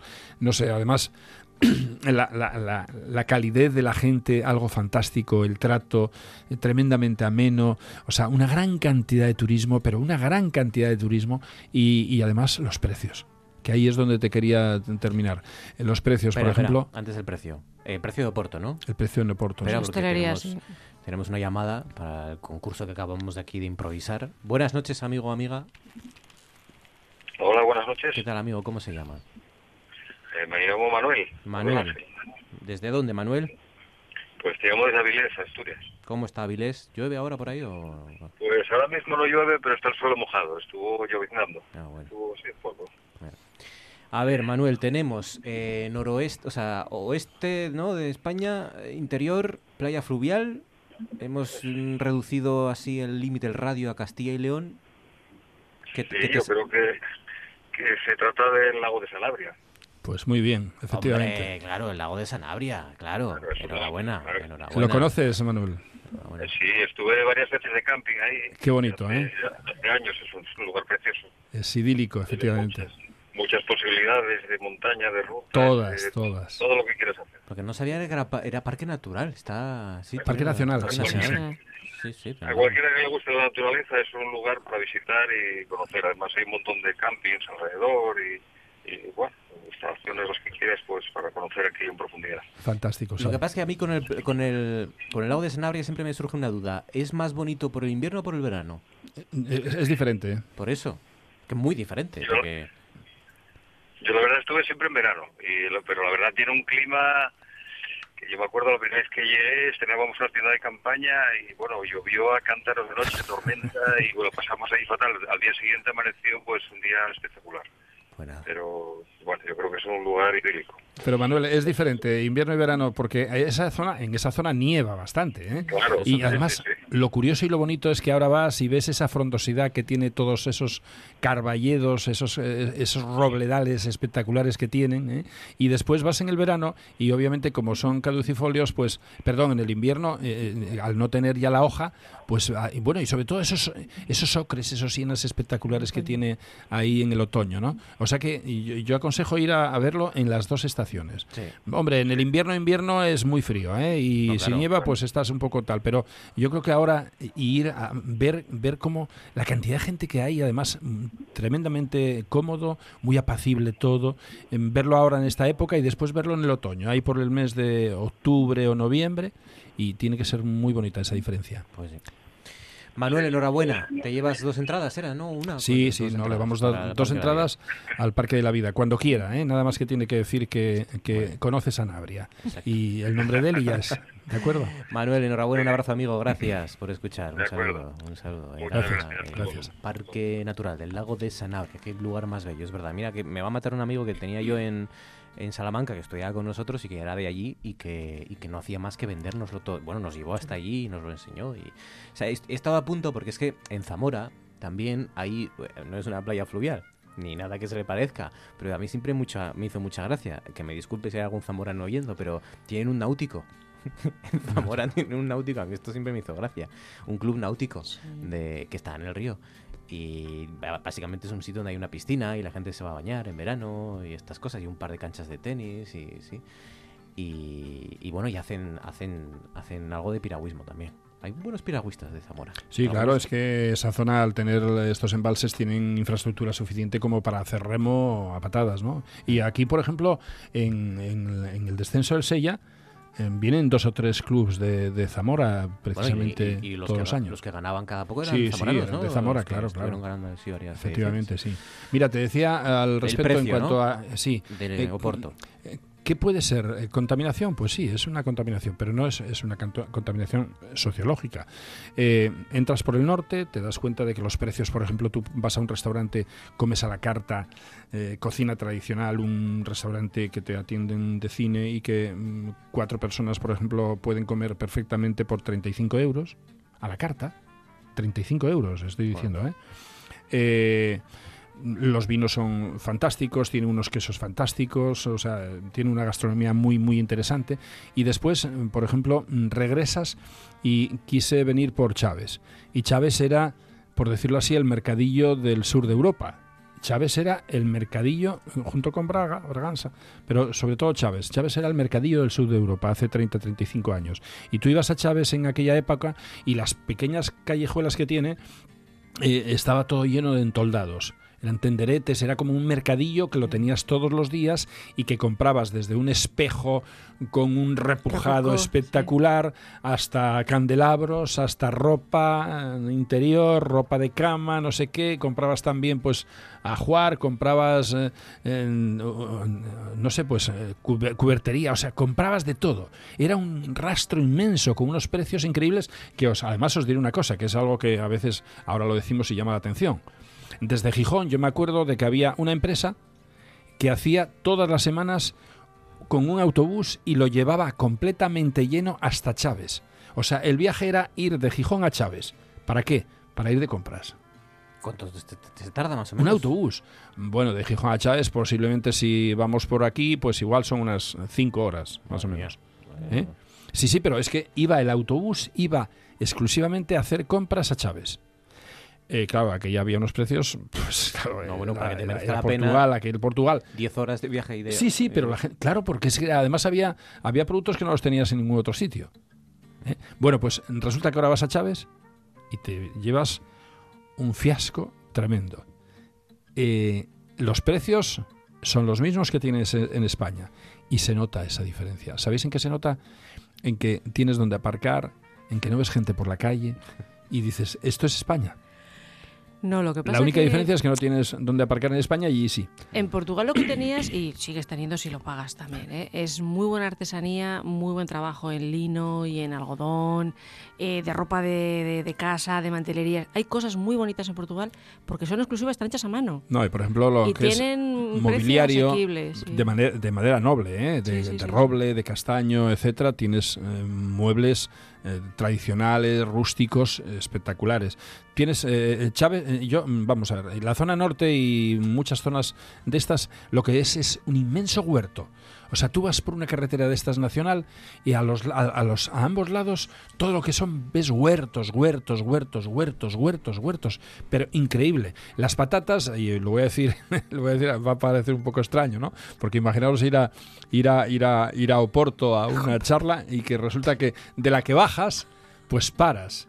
Y eh, sí, a mí es lo que me gusta. y bueno, pues traje tres sacos de patatas en el maletero. Madre mía. Ajos y tomates. A pesar de que nosotros tenemos invernadero ahí en el Parque de la Vida y tenemos tomates bastantes. y vienes con tres pero kilos de una patata. roja que es, ¿sabes, ¿sabes de dónde es esa patata? Esa, esa patata no es de tierra convencional. Esa patata es de arena. Sí, allí, eh, estas zonas altas de Portugal, ahí eh, la tierra la pisas o la tocas y es igual que arena de playa casi, ¿no? Hombre, está muy mineralizada, etcétera.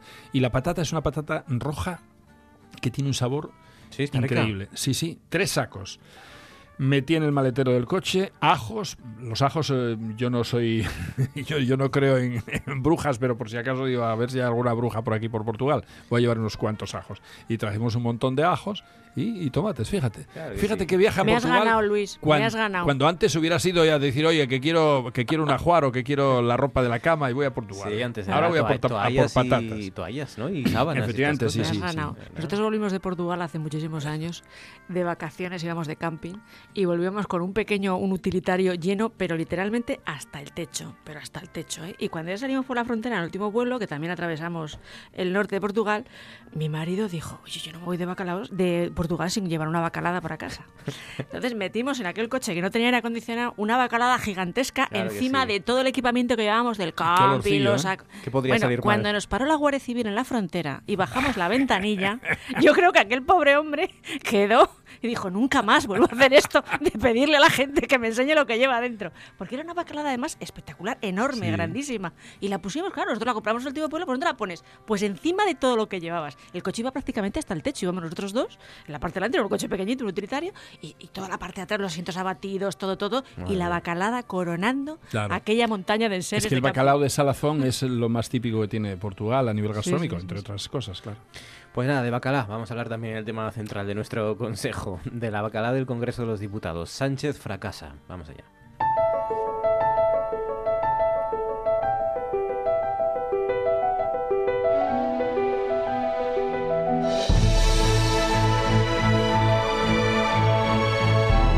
Esto es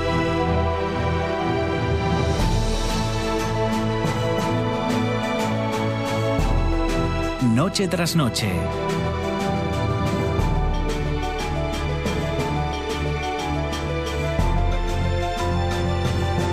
Con Marcos Vega.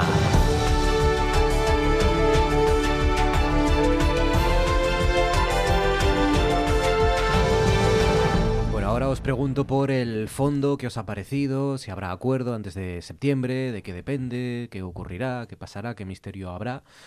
Pero, pero antes del fondo vamos con la forma. Eh, vamos con lo que ha dado de sí este debate esta semana, de, cruces dialécticos, de reproches, de, polémicas, de broncas y también de, muchos discursos.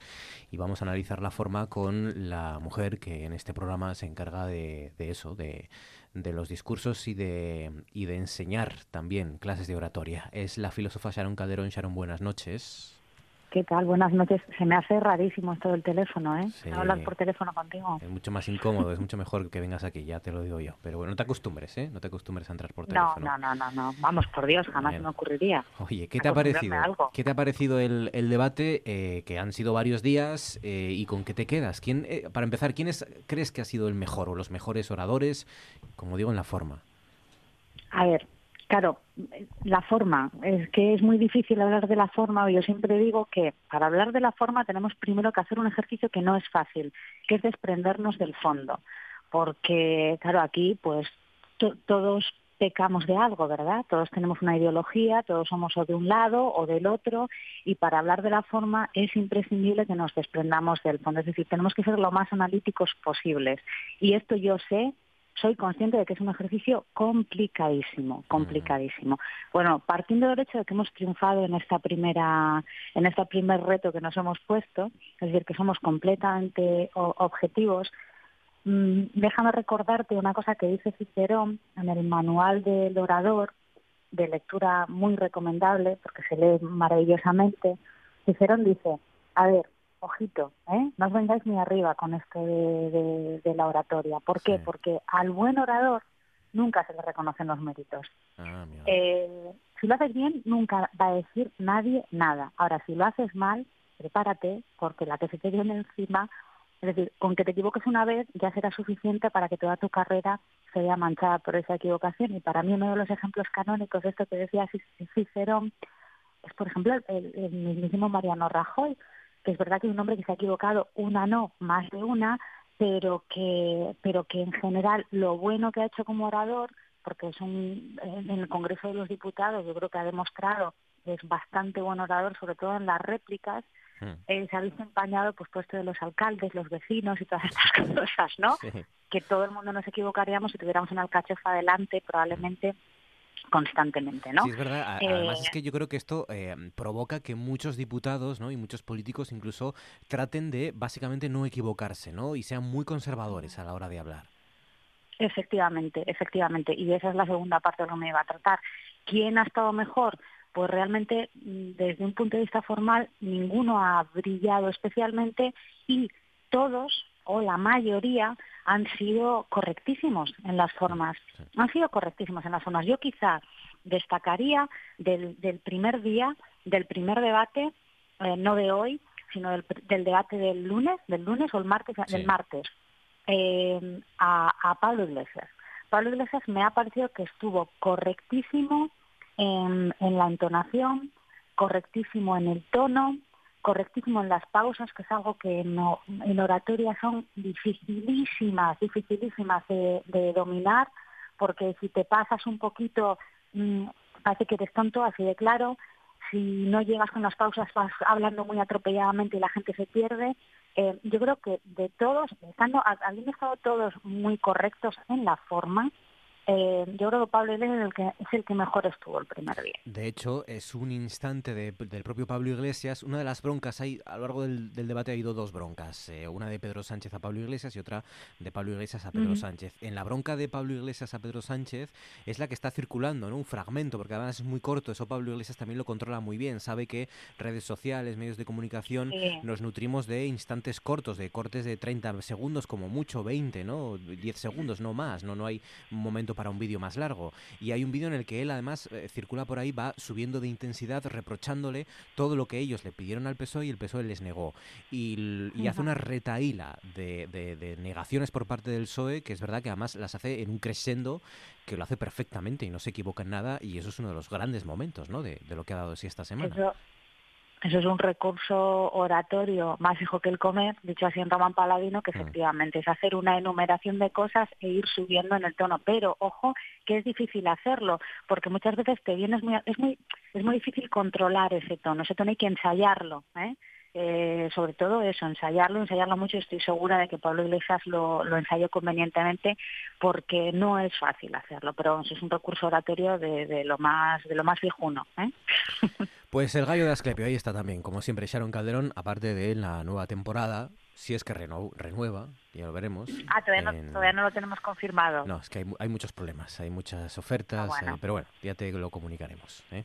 bueno, te voy a decir una cosa, ¿eh? una como yo no vas a encontrar. Mejor seguro, pero como yo ninguna.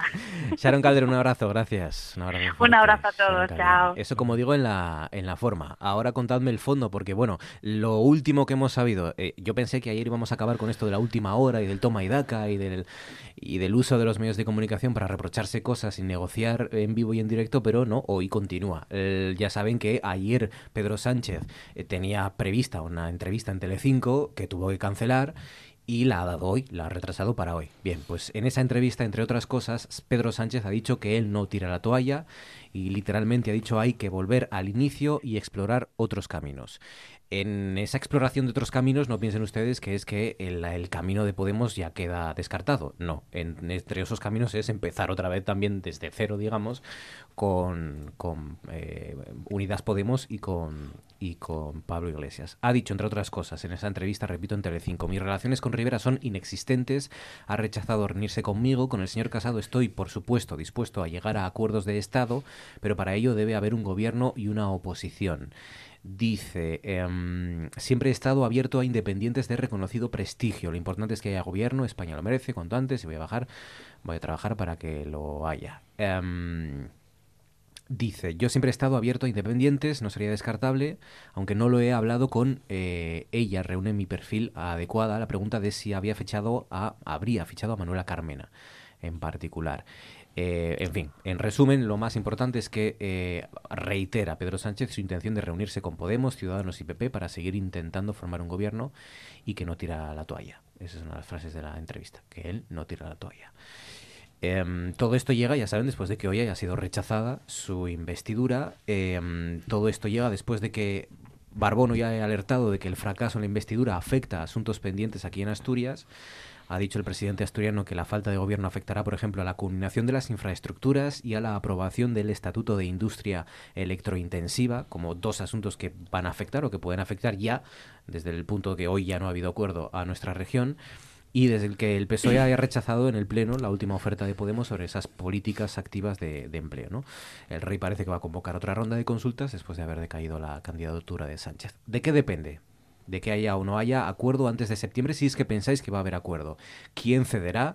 ¿Y hasta qué punto se han deteriorado en esta semana y en estos días las relaciones entre los dos partidos que se supone deben de sacar un gobierno adelante, que son PSOE y Podemos? Cristina. Eh, bueno, pues yo más que una lectura política, yo creo que aquí lo que ha ocurrido, y es verdad, el manual del negociador lo que dice es que muchas veces el ego y las emociones frustran los posibles acuerdos, ¿no? Y yo creo que aquí ha habido algo de eso, ¿eh? Yo creo que aquí ha habido un desencuentro personal más que, más que político, porque estaban hablando de ministerios, estaban hablando de una vicepresidencia, estaban hablando de personas para ocupar esos ministerios, estaban, o sea, era una negociación que, bueno, que parecía que iba, mm, yo sinceramente pensé que hoy, bueno, pues que la cosa iba, iba a culminar. Eh, y de repente nos encontramos con que, con que no, con que de lo dicho nada y entonces ahora, bueno, pues vamos a volver a empezar. Yo sinceramente creo que como mm, no cambien de actitud, eh, a pocos acuerdos podrá llegar, ni con Podemos ni con, no sé, no creo que la actitud de Podemos ha sido ahí un poco, em, no sé cómo llamarla o cómo definirla, pero ha sido un poco cambiante o no sé, porque parece ser que el acuerdo estaba cerrado, parece ser que el principal obstáculo que era el señor Iglesias ya estaba fuera de, digo, se manejaban hasta nombres de ministros, ¿no? Y las carteras que les iban a adjudicar. Entonces, eh, a lo mejor ha sido una cuestión eso, o simplemente de egos, o de te voy a dejar enfriar en verano y luego ya volverás en septiembre, o algo así, no sé. Lo decía yo al principio, quizás hemos pecado de, mm, tanto los medios de comunicación como los propios protagonistas, de hacerles creer a ustedes, a, la opinión pública, que eh, lo de hoy era un punto de no retorno y que o se salía un gobierno hoy, ¿no? No, no, no, no. Y quizás había que verlo con, con otra perspectiva, que a lo mejor es la perspectiva con la que ellos eh, lo han establecido y han programado las la negociaciones. Y es que a partir de ahí lo que se abre es un margen de hasta septiembre, de unos, unas semanas, en las que todo esto continúa. A lo mejor eh, lo de hoy forma parte de las negociaciones. Eh, que pues otra cosa es lo que esto suponga. Es una escenificación. otra cosa es lo que eso suponga para el desgaste de, la, de las instituciones y del Parlamento español, ¿no? Pero a lo mejor es, ha sido parte de todo esto de la negociación. Vamos a ver, yo creo que eh, posiblemente hubiéramos eh, o fuimos un poco inocentes, ¿no? Porque en la estrategia política y sobre todo en las condiciones que se está dando ahora mismo la política española, yo creo que Podemos tiene garantías para para para pegar eh, puñetazos o para pisar un poco el callo al Partido Socialista. No le queda más remedio porque Podemos tiene otro problema añadido. No solamente tiene el problema de que ahora como fuerza política de izquierdas tendría que dar una gobernabilidad, una posibilidad de que tuviéramos un partido de izquierdas como es en este caso el Partido Socialista, pero es que además tiene otra otra batuta ahí que tiene que trabajar con ella, que es que no puede darlo fácilmente porque si lo da fácilmente, posiblemente el electorado del propio Podemos le dé todavía otra purga más importante.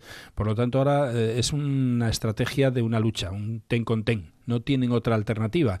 Hombre, si fuese esta la tercera eh, llamada eh, a nivel monárquico para crear gobierno, posiblemente no hubiera ocurrido lo que ocurrió hoy.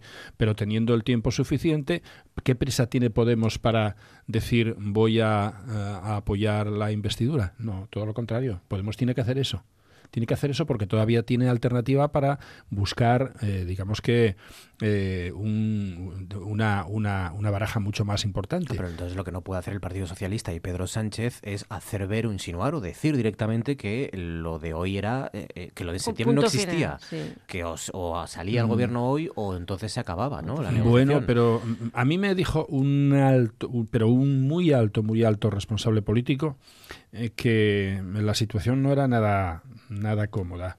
No la es, eh, no es cómoda para el Partido Socialista ahora tener que gobernar con una alianza ahí, digamos que metida a calzador con, con Podemos o con Unidas Podemos ¿eh? y con, por ejemplo, con, con, los eh, independentistas. Mm, yo creo que aquí ahora se da otra cosa también que tenemos que tenerla en cuenta. El Partido Socialista ve o yo creo que, tiene ciertas garantías para que si eh, hay que ir a una, eh, a, una a, unas nuevas elecciones, posiblemente salga reforzado. ¿eh? Yo creo que el Partido Socialista salga reforzado. Por lo tanto, el Partido Socialista lo que no puede es regalar todo lo que le pidan. O sea, yo creo que Podemos está en la estrategia de decir, yo aquí tengo ahora un problema de integridad de futuro. Si yo no lucho por una causa hasta las últimas consecuencias, yo no puedo dar gratis mi apoyo al Partido Socialista porque voy a perder el electorado. Y sin duda alguna que si lo da de una forma fácil, pierde el, electorado. Eso está clarísimo. Entonces tendrá que decir, mira, vamos a ir a la última alternativa. Y la última alternativa va a ser la de septiembre. Está clarísimo que ahora se marchan todos de vacaciones. Sí, muy bien pero van a tener tiempo suficiente y yo creo que va a haber gobernabilidad siempre y cuando que, que, cedemos, eh, o sea, que Podemos ceda, porque yo creo que el Partido Socialista no debe ceder no debe ceder tanto como a priori parece ser que sería necesario para la gobernabilidad, porque el Partido Socialista, ¿de qué eh, sirve? Hay un problema, claro. Si vamos a nuevas elecciones son unos 180 o 190 millones de euros y además es un problema añadido de credibilidad, pero yo estoy seguro de que el Partido Socialista en, en las próximas elecciones va a tener más apoyo. Sí es cierto que si nos dicen en mayo, después de las elecciones de abril, que eh, primero que Pablo Iglesias iba a retirarse y no iba, iba a declinar ser ministro o iba a retirarse de la carrera por ser ministro, eh, no nos lo creíamos. Y sobre todo, si nos llegan a decir que el PSOE eh, hubiera aceptado miembros de Podemos dentro de su gobierno, tampoco lo hubiéramos, ¿no? Porque todos pensábamos que Pedro Sánchez no iba a pasar, no iba a aceptar, ¿no? Nadie de Podemos dentro de su gobierno. Y sin embargo, hoy hemos visto que sí, que en las negociaciones eh, sí aceptaron, no los ministerios que quería Podemos, pero que sí aceptaron miembros de Podemos dentro de la pero, Podemos dice que es que, dice que, que, han cedido todos cosas a las que no pensábamos que iban a llegar a Claro, pero es que pero no hay documento. A ver, yo lo que echo de menos aquí, sinceramente, es decir, muy bien, una cartera para ti y otra para mí, pero ¿qué vamos a hacer en esa cartera? Porque la responsabilidad política del gobierno es del presidente. Es el presidente quien fija la política del Consejo de Ministros y quien designa a sus ministros. Entonces, yo lo que echo de menos ahí es un documento que diga, muy bien, vamos a repartir lo que sea menester, pero ¿qué políticas vamos a hacer? Un pacto sobre políticas sobre cosas que vamos a hacer. ¿Qué vamos a hacer para los ciudadanos? ¿Qué vamos a hacer por el interés general de los españoles? Porque ahora, hasta ahora, lo que hemos visto es, no, el ministerio para ti, es que ese no me gusta, hoy mm, no me gusta ese ministerio, dame otro. Venga, pues este otro te doy. pues que tampoco me gusta, quiero este y además un cuarto y mitad del otro. Pero es que Pedro Sánchez da los ministerios en los que realmente tienen una parte proporcional de la estrategia para gobernar ese ministerio. Porque esos ministerios, esos ministerios están devaluados porque son las comunidades autónomas las que tienen la responsabilidad máxima. Claro, otra cosa sería que fuera el Ministerio de Hacienda, que era el que quería eh, efectivamente Unidas Podemos. Pero claro, el Ministerio de Hacienda, esa ya no es responsabilidad de los de los de las comunidades autónomas. Entonces, la gobernabilidad en este caso yo creo que pasa exclusivamente por una razón y que yo si soy Pedro Sánchez intentaré, bueno, pues de una forma obviamente pues lo más amena y honesta posible llegar a, un, a una concordia, pero yo no, no, no lucharía por ello. Y diría, mira, mm, no hay alternativa por una razón. Porque es que yo también cuando hablo de esto, hablo de que yo mm, tengo una idea completamente diferente a una estrategia política para gobernar. Yo creo que en esta España actual mm, tendría que gobernar la lista más votada.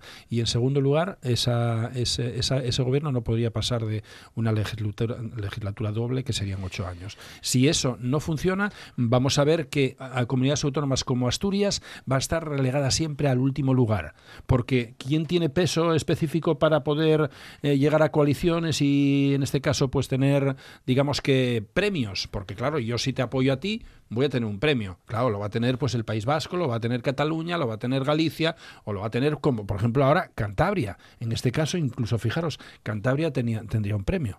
¿Quién no tiene premio? Por ejemplo, una comunidad como Asturias. Bueno, también hay que hacer una lectura en clave nacional. las políticas, como he dicho, se pactan. Entonces, eh, a ver, si tú quieres llegar a un acuerdo, yo creo que deberías explorar el arco completo. O sea, sinceramente lo pienso. Yo, bueno, pues a lo mejor un pacto de Estado PP-PSOE en un momento determinado, visto y, abocados a unas elecciones sobre cosas concretas. Las políticas, eh, al final, eh, tienen un instrumento de realización que es el presupuesto, que son los presupuestos. Entonces, fijar una, un rumbo sobre algo, eh, hay cosas y temas que son que necesitan un pacto de Estado. Sobre esa cuestión, el pacto de Estado y el acuerdo con la derecha, etcétera, no es una opción, y ya lo han dejado claro tanto Rivera como Casado, em, a pesar de que Pedro Sánchez siga insistiendo. Y a, este respecto, también hemos podido escuchar palabras de eh, Francisco de la Torre, el, economista que ha presentado su dimisión, como saben hoy, en el Comité Ejecutivo Nacional de Ciudadanos, porque discrepa de la estrategia eh, que defiende Albert Rivera, y de hecho le ha afeado hoy, eh, dice, su no es no a Sánchez porque no es propio del centro. Dice, he perdido la ilusión en este proyecto. O sea que es un nuevo miembro de la, de la Ejecutiva, ¿no? del Comité Ejecutivo Nacional de Ciudadanos que, se retira de la formación. Y también, eh, también hemos escuchado unas declaraciones hace unos minutos de Pablo Echenique, diciendo que entiende que el PSOE necesita un periodo de reflexión y mm, reiterando la disposición a dialogar. O sea que de nuevo, pues vuelven todos a la casilla de salida. Esa sensación da, ¿no? Bueno. A ver, veremos si, si lo que hemos tenido que soportar durante estos días queda en lo que parece que es una tomadura de pelo, o bueno, ya por lo menos podemos partir ¿no? de unos mínimos de, negociación. Pero, en esa cuenta atrás hacia la Pero yo, yo creo que, volvemos a otras elecciones. ¿Tú crees que vamos a volver a votar? Sí, y sobre todo en esta, de, de forma ponderada y sosegada, yo creo que ahora pasando dos meses, eh, estos dos meses van a ¿Pero va a haber nueva investidura, nuevo intento de investidura? Sí, sí, tiene, que claro, tiene que haberlo. No, no, tiene por qué haberlo. No, no, sí, se va a solicitar al rey y automáticamente ya se solicitará... vamos a dejar claro una cosa. no tiene por qué haber ningún intento. Efectivamente, ¿eh? efectivamente, el Partido Socialista ahora puede decir... Claro, lo que convoco nuevas elecciones. No, no, el Partido Socialista no convoca las nuevas elecciones, las convoca el rey. el rey. Sí, pero quiero decir lo que va a suceder pues que está más sí, esto estamos viendo mucho. Lo que puede salir es el, rey ahora convocar una nueva ronda de consultas. Y si en esa ronda hay algún movimiento y los grupos le dicen, pues mira, sí, ahora sí que nos hemos puesto de acuerdo, bueno, pero eso lo hace nuevo a petición, debate de a petición del Partido Socialista, que es el partido más votado, es el que ganó las elecciones. Bueno, lo, hace a petición del rey. Esto es, esto es una, algo que tiene el rey. Eh, la otra cosa es que el Partido Socialista le diga, pues mira, ahora sí, o le diga, pues mira, no, no tengo los apoyos, no tengo los acuerdos, pero el, reloj ya está, la cuenta atrás ya está en marcha. Bueno, pero yo creo que no se gana nada con ahora decir renuncio a, una nueva este investidura. investidura. Entonces yo creo que lo importante para el Partido Socialista es... Tendrá que haber cambiado las cosas. Ahora, efectivamente, pero por eso en estos dos meses yo creo que podría haber alternativa de que se llegue a un sosiego, se llegue a un, a un concordato. Es que Podemos no va a ningún sitio negándose de la misma manera que se está negando tampoco. O sea, es que eh, yo, yo aquí lo que veo es una crisis de la izquierda al margen de lo que ocurra eh, o no ocurra, veo una crisis de la izquierda. Una izquierda que no es capaz de ponerse de, acuerdo para hacer política. Y de, plantear una estrategia seria, porque lo que pueden terminar haciendo, si realmente vamos a la gresca, es que gobierne la derecha. Eso está clarísimo. Y entonces la culpa será, efectivamente, de los que no dan la capacidad para gobernar esa izquierda. Antes de que venga Georgina, em, porque es verdad que hemos pasado durante varios meses o años eh, atasco aquí en Asturias y sin embargo la política nacional parece que, había, que avanzaba o avanzaba algo, aunque hoy he recordado y he leído que los presupuestos, los presupuestos actuales nacionales, se aprobaron en octubre de 2015. claro, claro. Son presupuestos de 2006, pero aprobados en octubre de 2015. Venimos prorrogando los presupuestos que y son del Partido Popular, los que, los que se manejan ahora mismo en España. se han hecho modificaciones vía decreto cuando ha sido necesario, entre ellas la oferta, las ofertas de empleo Pero mira, por ejemplo, lo que se dio en Asturias en estos últimos años, que por ejemplo el Partido Popular apoyó al Partido Socialista, puntualmente, incluso para los presupuestos, eso yo creo que casi es inviable verlo a nivel nacional. Y eso deja, mm, o sea, deja en flaco eh, en flaca situación o en una zona muy gris a, lo que son las estrategias políticas. ¿Por qué no podemos pensar en la sociedad, en la nación, en el pueblo? Pero a lo que iba, porque es verdad que ahora parece que es al revés. Lo que está atascado es el, el ámbito en la política nacional y la política regional avanza, entre otras cosas porque hoy, como sabéis, los 10 consejeros del gabinete de Barbón, de Adrián Barbón, han tomado posesión de sus cargos en el Parlamento. Y antes de que venga Georgina, quiero preguntaros qué os parece el nuevo gobierno asturiano eh, que hoy ha echado a andar, ha dicho Adrián Barbón, con trabajo, diálogo y audacia. Dos meses después justo de que se celebraran las elecciones autonómicas, aquí tenemos ya el nuevo gobierno, ha echado a andar. Toma de posesión, primera reunión del equipo. ¿Qué os parece? Pues em, habrá que esperar, ¿no? Habrá que esperar porque estos, este estos nombramientos de consejeros ahora van a llevar en cascada durante el mes de agosto, ya es tradicional, es, es así, nos, lo dan las fechas de nuestras elecciones regularmente, eh, bueno, pues el nombramiento de directores generales, responsables de entidades y demás, que mm, son los que van a determinar luego realmente el rumbo de, de por dónde, por dónde o cómo se va a gestionar eh, Asturias, ¿no? Porque eh, un consejero, pues bueno, sí, un consejero es muy importante, pero yo el otro día estuvimos despidiendo al, mm, al que hasta ahora había sido director general de Función Pública que ha sido, bueno, pues, eh, realmente con, quien ha negociado la parte social, ¿no? O sea, a la consejera yo creo que la he visto en mesa general en dos ocasiones puntuales en ocho años. En ocho años. Entonces, eh, creo que va a determinar no solamente la cabecera de la consejería, sino quién se va a encargar de las direcciones generales, cómo se van a estructurar, qué tipo de perfil van a buscar para esos puestos, va a determinar mucho cómo va a funcionar el gobierno. De momento son nombres que, bueno, nos irán sonando eh, y, nos iremos familiarizando con ellos eh, y, mientras, pues, mm, les dejamos esos 100 días, ¿no? Son de... De gracia. De, gracia. Berta consejera de Cultura, eh, Carmen Suárez, consejera de Educación, Ana Cárcava es la nueva consejera de Hacienda, Juan Cofiño es el hombre fuerte, infraestructuras, medio ambiente, cambio climático, eh, está también Rita Camblor, consejera de Presidencia, también mujer pues, fuerte del gobierno. Enrique Fernández Rodríguez, consejero de Industria, Empleo y Promoción Económica, otro de los eh, nombres importantes. Eh, Enrique Fernández, Pablo Ignacio Fernández, consejero de Salud. Borja Sánchez, Ciencia, Innovación y Universidad, otra de las novedades, ¿no? Desarrollo Rural, Agroganadería y Pesca, Alejandro Jesús Calvo.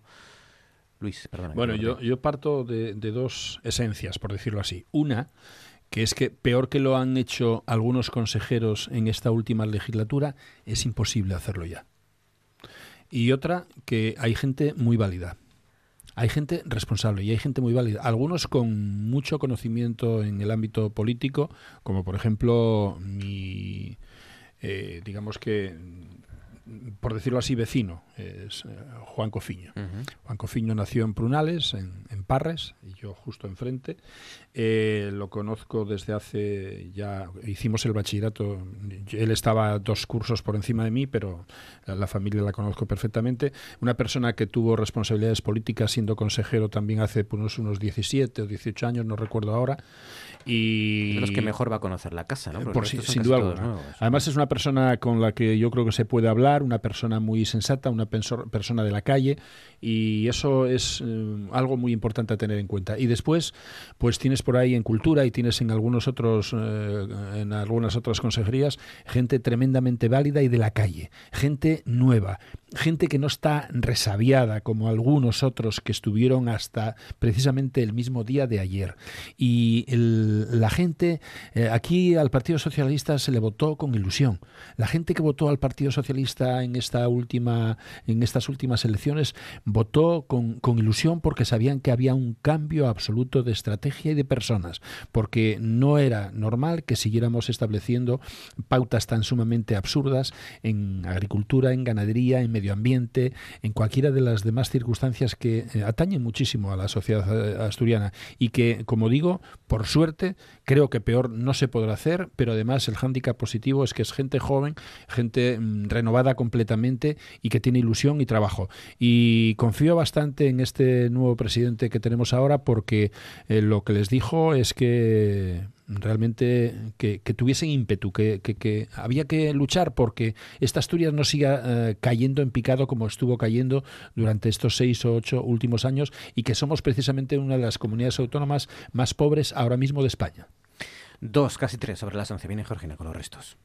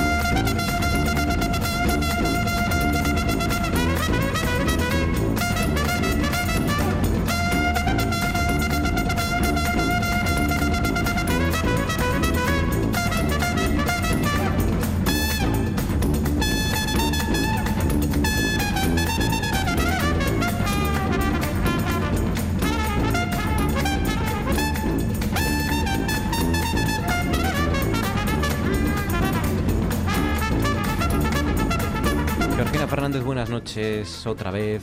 Hola, buenas noches. ¿Qué tal todo por ahí fuera? ¿Bien? Bien, lloviendo, pero bien. Ha, vuelto a llover, no me digas. Nos espera lluvia ahora a la salida. Eh, bueno, es intermitente, a lo mejor tenéis suerte. bueno, cuando salimos nosotros no llueve.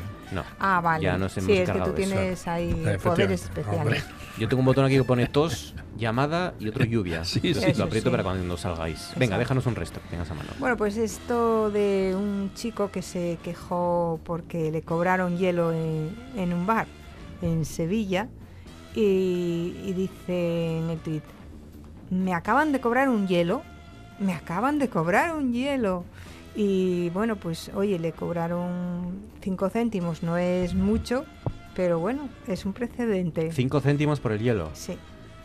Bueno, eh, si es del grifo no, no, no pueden, ¿no? ¿O sí? ¿Cómo? Sí se puede. ¿Cómo? Eh, tienes, que ver, tienes que ver un post que puse yo en el perfil mío de, Luis Laria. Estás a favor del cobro del hielo. Y hay veintitantos puntos que tendría que cobrar cada bar, cada restaurante o cada hotel a esos clientes que en un momento determinado se encuentran como realmente, bueno, pues en, las garantías de la exigencia. Bueno, por ejemplo, el servicio de camarero, eso te lo mm. cobran fuera de España, te lo cobran en muchos sitios. El hecho de tener un camarero que te acerque y te traiga la comida ya se, se paga. y, la propina. Pero si vas a Italia te cobran por los cubiertos y, por el pan La propina, si, pagas, vas a Italia, te, en algunos sitios de Italia por el, por el oxígeno que hay en el bar. Sí, en Italia. Pero vamos a ver, es que ese señor que paga 5 céntimos por un hielo, como él dice, habría que saber si le pusieron dos o tres hielos o le pusieron uno solo. No se da cuenta que una, una un, fabricador de hielo vale 2.000 euros.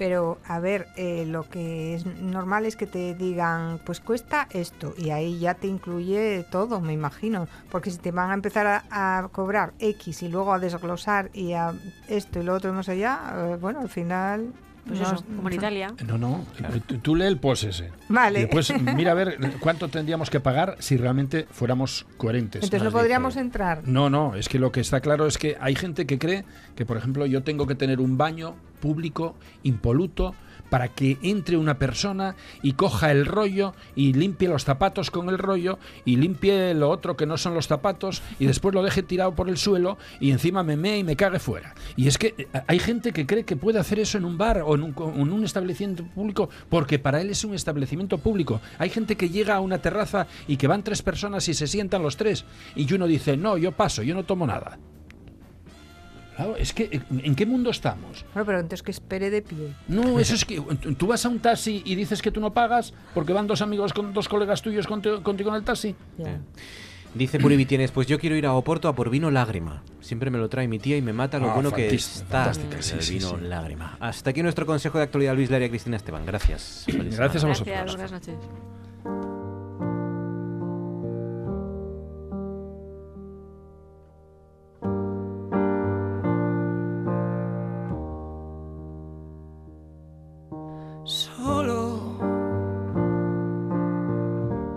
Creo que lo he perdido todo. La vida es suficientemente contundente como para andar llorando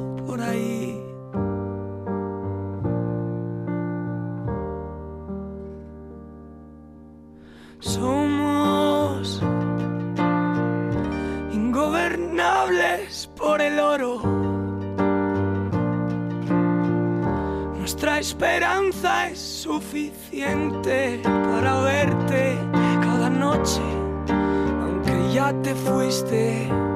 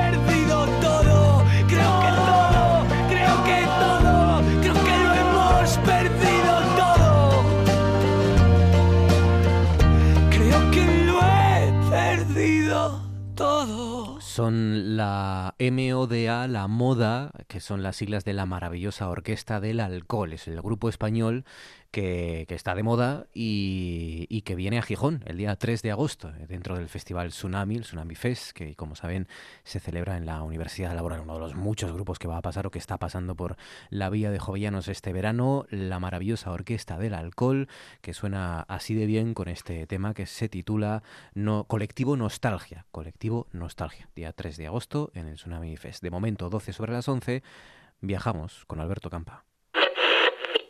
Me alegra estar con todos ustedes, damas y caballeros. ¿Y usted cómo, cómo se llama? Ah, Aladín. Aladín. Hola, Aladín. Bienvenido a mi show. Puedo llamarte Al o quizá prefieres Dean. O Rintintín. Pulgoso. Ven, bonito. El golpe que me di ha debido trastornarme. Un directo desde la lámpara para satisfacer todos sus deseos. Esto es Noche tras Noche.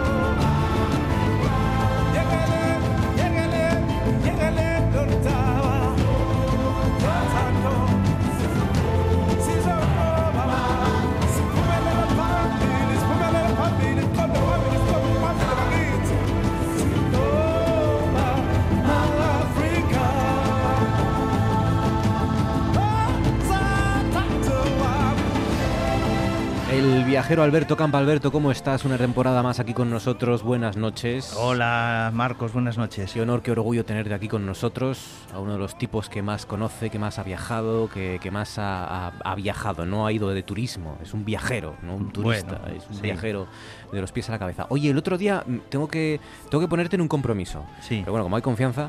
Eh, porque el otro día me preguntó un oyente, oye, pero quiero saber, mm, mm, pregúntale al viajero que tenéis no cuántos países ha visitado, ya sabemos que casi todos. Pregúntale cuántos concejos de Asturias conoce. Los 75. ¿Conoces todos también? Sí, mira, esa ah, pregunta me la hacen muchas veces cuando hago alguna proyección, alguna charla. Pues eso, bueno, pero a lo mejor después no conoces lo de aquí. Y dije, no, no, mira, yo ya con 21 años conocí a los 75 concejos asturianos. Eh, me he quedado los últimos Ibias y de Gaña por lejanía, pero fui a conocerlos también. Y las provincias de España también conozco todas. Me quedó para lo último Almería y Murcia y Melilla. Y lo conocí pues hace dos años, acabé de conocer todas las comunidades autónomas y todas las provincias. es imposible pillarte, ¿eh? Y del mundo, que también muchas veces sí, pues eh, ahora conozco 202 países y territorios, ¿no? Pero sí que también estoy bastante orgulloso que conozco unas 600 regiones del mundo, que es mucho más difícil, solo hay unas ciento y pico personas en el mundo que conozcamos tantas regiones y eso equivale pues a conocer igual que todas las provincias de España, todas las de Francia, todas las de Alemania, todas las de muchos países. E intento poco a poco ir conociendo las de toda Europa, que es mucho más difícil que ir visitando solo países. Hay que reivindicar las regiones, porque de nada sirve que uno ponga un pie en Pekín y diga, voy a estar estado en China. Sí, Hombre, no. Sí, de hecho, hoy en día a Delhi y ya conozco la India. Cuando te preguntan un poco todos los países, en realidad son estados, ¿no? Eh, Naciones Unidas tiene 193, 194 estados, pero dentro de cada uno de los estados hay muchos países, muchos territorios que hacen que, bueno, pues que el países y territorios pues sean unos 250 más o menos. Por ejemplo, Costa de Marfil, ¿no? Sí. Una, un viaje que tenías ahí porque, porque se te frustró en un momento, en sí, un primer momento, Sí, hace unos 12 años había cogido el coche desde aquí de Gijón, había atravesado todo el desierto del Sáhara, siguiendo el Rally Dakar, mm, fui avanzando y llegué hasta el Golfo de Guinea, ¿no? Hasta Benín, Togo, Ghana y bueno, tenía el visado y todo para entrar en Costa de Marfil, pero bueno, esa guerra tan cruenta que hubo entre el 2002 y el 2007, pues cuando yo llegué, que fue el mes de febrero, todavía no había acabado, sin embargo, mira, eh, se firmó un poquitín pues un acuerdo de paz en, en, marzo, pero bueno, pues no entré en la parte sur del país porque no iba a poder atravesarlo y, y lo que hice fue bordearlo por muchos sitios que estuve ahora, en el parque, por ejemplo, de la Comoé,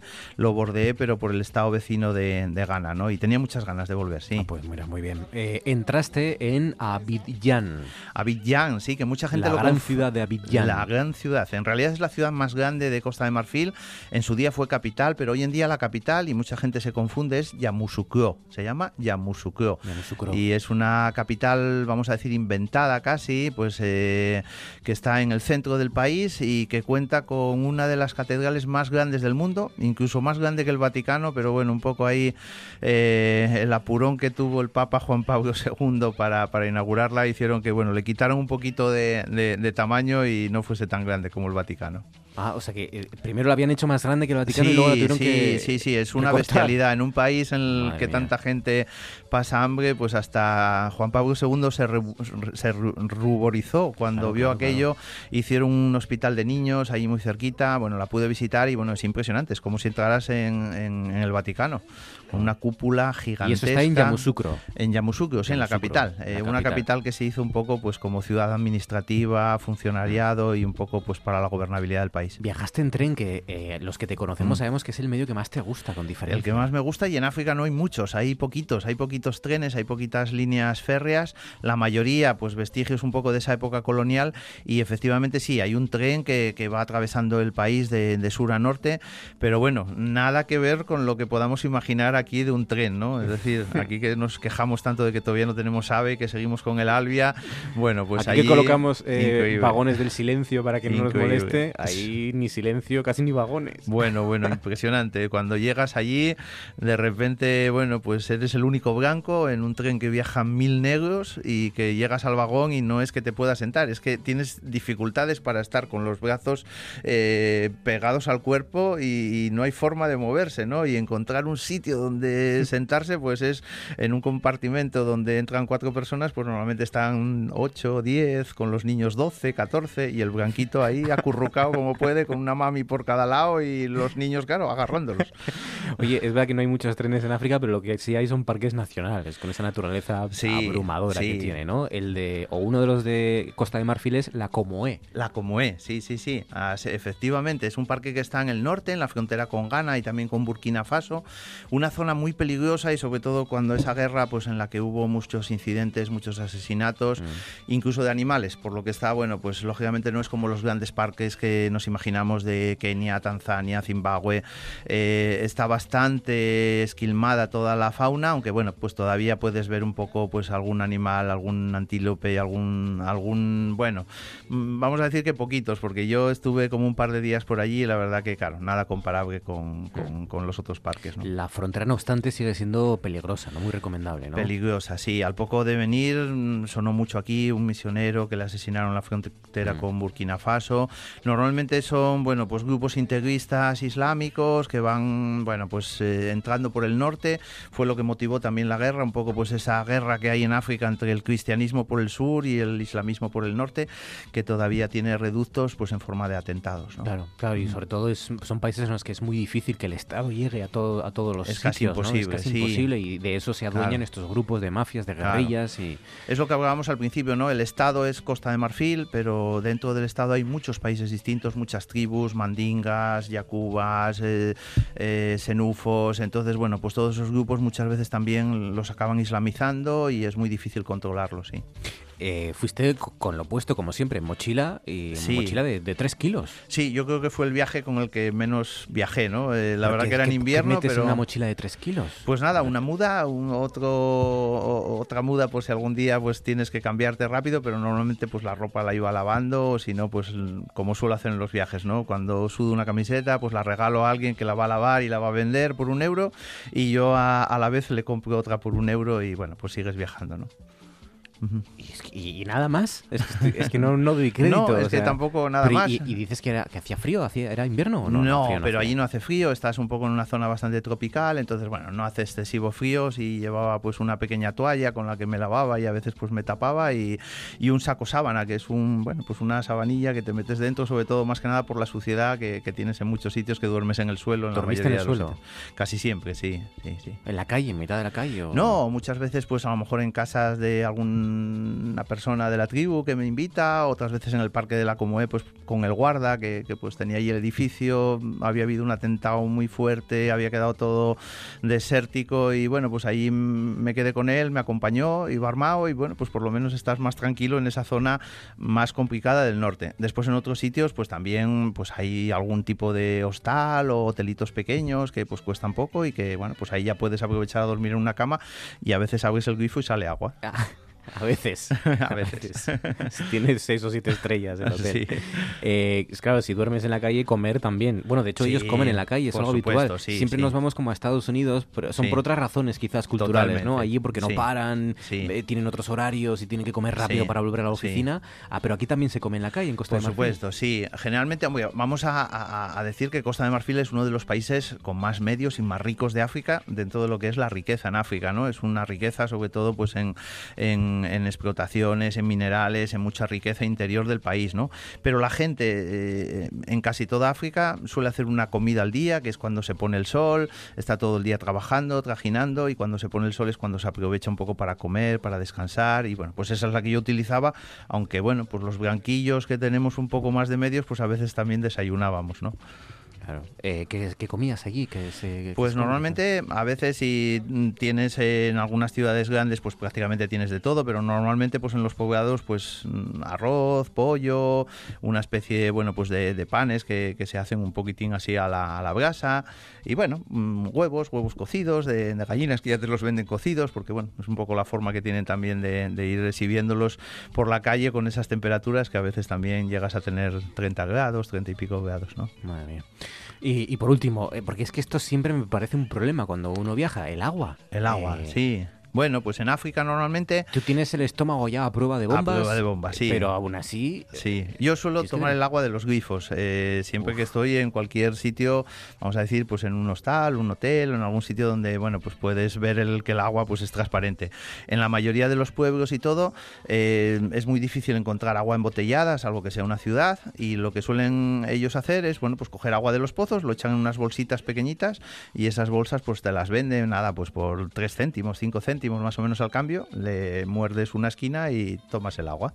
Y bueno, normalmente te la están vendiendo por las carreteras y por los caminos, un poco por cada sitio, sí y luego no la combinas con, combinas con un poco un par de, pastillas de estas de para no potabilizadoras. Sí no, nunca nunca las utilicé. Sí, no de este medicamento que te, que te hace que no tengas diarrea básicamente. Ah bueno yo nunca tuve diarrea. Vamos a decir que no prácticamente en casi ninguno de los países es que la flora intestinal de Alberto pero eso, es, eso es una suerte hasta los 200 años va a llegar Alberto Campa si se cumple lo que dijeron el otro día. Es una suerte. La, verdad es que hay muchos viajeros que por circunstancias o por lo que sea pues también le hacen mal o intentar no tomar hielo no tomar yo tuve esa suerte prácticamente toda la vida. Mm. Pues hoy nos hemos ido hasta, Corta hasta Costa de Marfil junto a Alberto Campa, eh, que estará por aquí, como siempre, en la temporada estival para contarnos lo fascinante de sus viajes. Alberto, un abrazo amigo, gracias. Venga, Marcos, chao.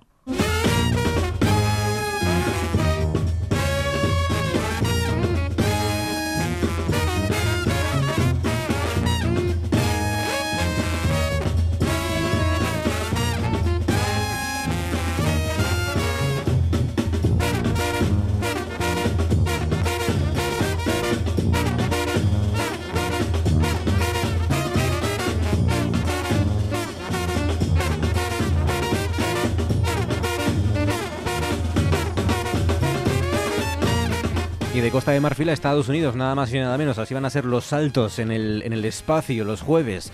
Con Oscar Rodríguez Cabiellos. Oscar, buenas noches.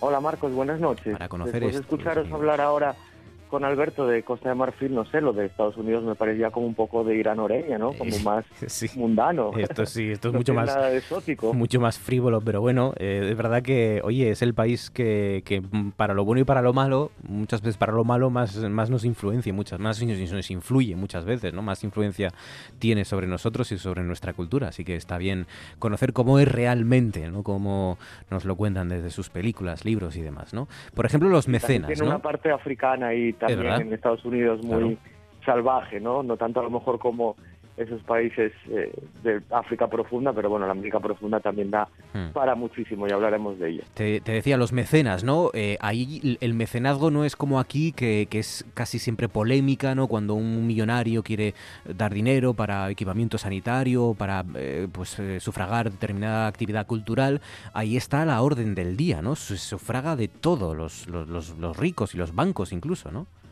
Sí, sí, bueno, allí es muy habitual sobre todo en, las universidades, que la gente que estudió en ellas y después tiene éxito en su carrera profesional sigan durante toda su vida aportando dinero. Eh, de hecho, normalmente en las bibliotecas de la universidad llevan el nombre de alguien que dio dinero para su construcción o, dio fondos de libros para llenar la biblioteca y demás, y suelen tener nombres de personas eh, pues que son mecenas de esa universidad. Y yo recuerdo en, uno de los edificios donde yo estudiaba, que era como la sede de la Facultad de Química, en el hall de entrada, pues tenían como, y no exagero, igual 30, 40 fotos, de, como fotos de carne tamaño grande, o sea, de, quiero decir, de, del rostro y tal, de, de esas personas que habían colaborado, que eran los que más dinero aportaban para la investigación en esos en, concreto en esa facultad de química, pero bueno, lo había igual en todos los edificios. Y luego también eh, muchos de los monumentos que adornaban lo que son eh, los espacios públicos del campus, los espacios exteriores, como por ejemplo bancos para sentarse, esculturas, incluso una torre con un reloj, pues eran eh, habían sido donados por, por personas que habían estudiado allí y que, bueno, o bien durante toda su vida o bien al fallecer, parte de su herencia la dejaban a su alma mater, a su universidad donde se habían formado. Ahí es muy habitual eso. Igual que también es muy habitual el, el tener parte de tu salario, una pequeña parte en función de lo que pueda cada uno o mayor, para obra social, ¿no? Por eso que hablamos que tampoco hay tanta seguridad social, tanta tantos eh, servicios sociales como hay aquí, y un poco lo suplen con eso, ¿no? Con la gente que tiene dinero y que aporta para, para buenas causas, como diríamos aquí. para la eh, iglesia también. Hay que tener dinero para todo, eh, también para estudiar en una buena universidad, ¿no? Eh, o uno es muy buen estudiante o uno tiene mucho dinero, ¿no? Por también más que por la calidad de las universidades, por la red de contactos también, ¿no?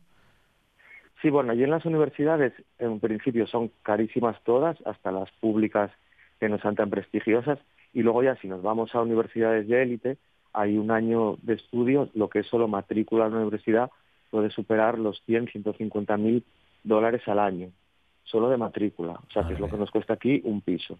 Más luego, claro, tener en cuenta que vivir en las residencias de esas universidades o buscarte un piso eh, cerca de, esas universidades, en las ciudades de alrededor y tal, pues también son, bueno, entre eso comida y tal, pues varios miles de dólares al mes, entre tasas, y uno y otro. Estoy pensando, por ejemplo, en California, Stanford y tal, que es de las más caras, ahí es prohibitivo, ganan, o sea, pagan más los alumnos de matrícula que muchos profesores, porque conozco gente que estuvo llevando clase y eso podían permitirse el vivir en las residencias, en las residencias donde vivían eh, sus estudiantes, sus alumnos.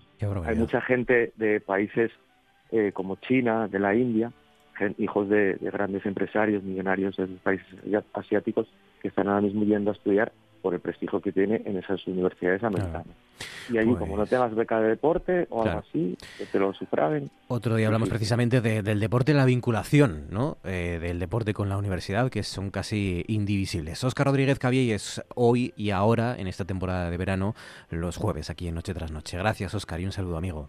Gracias a ti, un saludo. Con Cabielles y nuestro guía por Estados Unidos nos vamos. Recuerden la noticia de hoy, Sánchez fracasa en su intento de investidura, aunque parece que las negociaciones van a continuar. Eh, pide seguir negociando, hay que volver a dicho al inicio y explorar otros caminos. Gracias por su confianza, mañana volvemos a las nueve y media. Hasta entonces.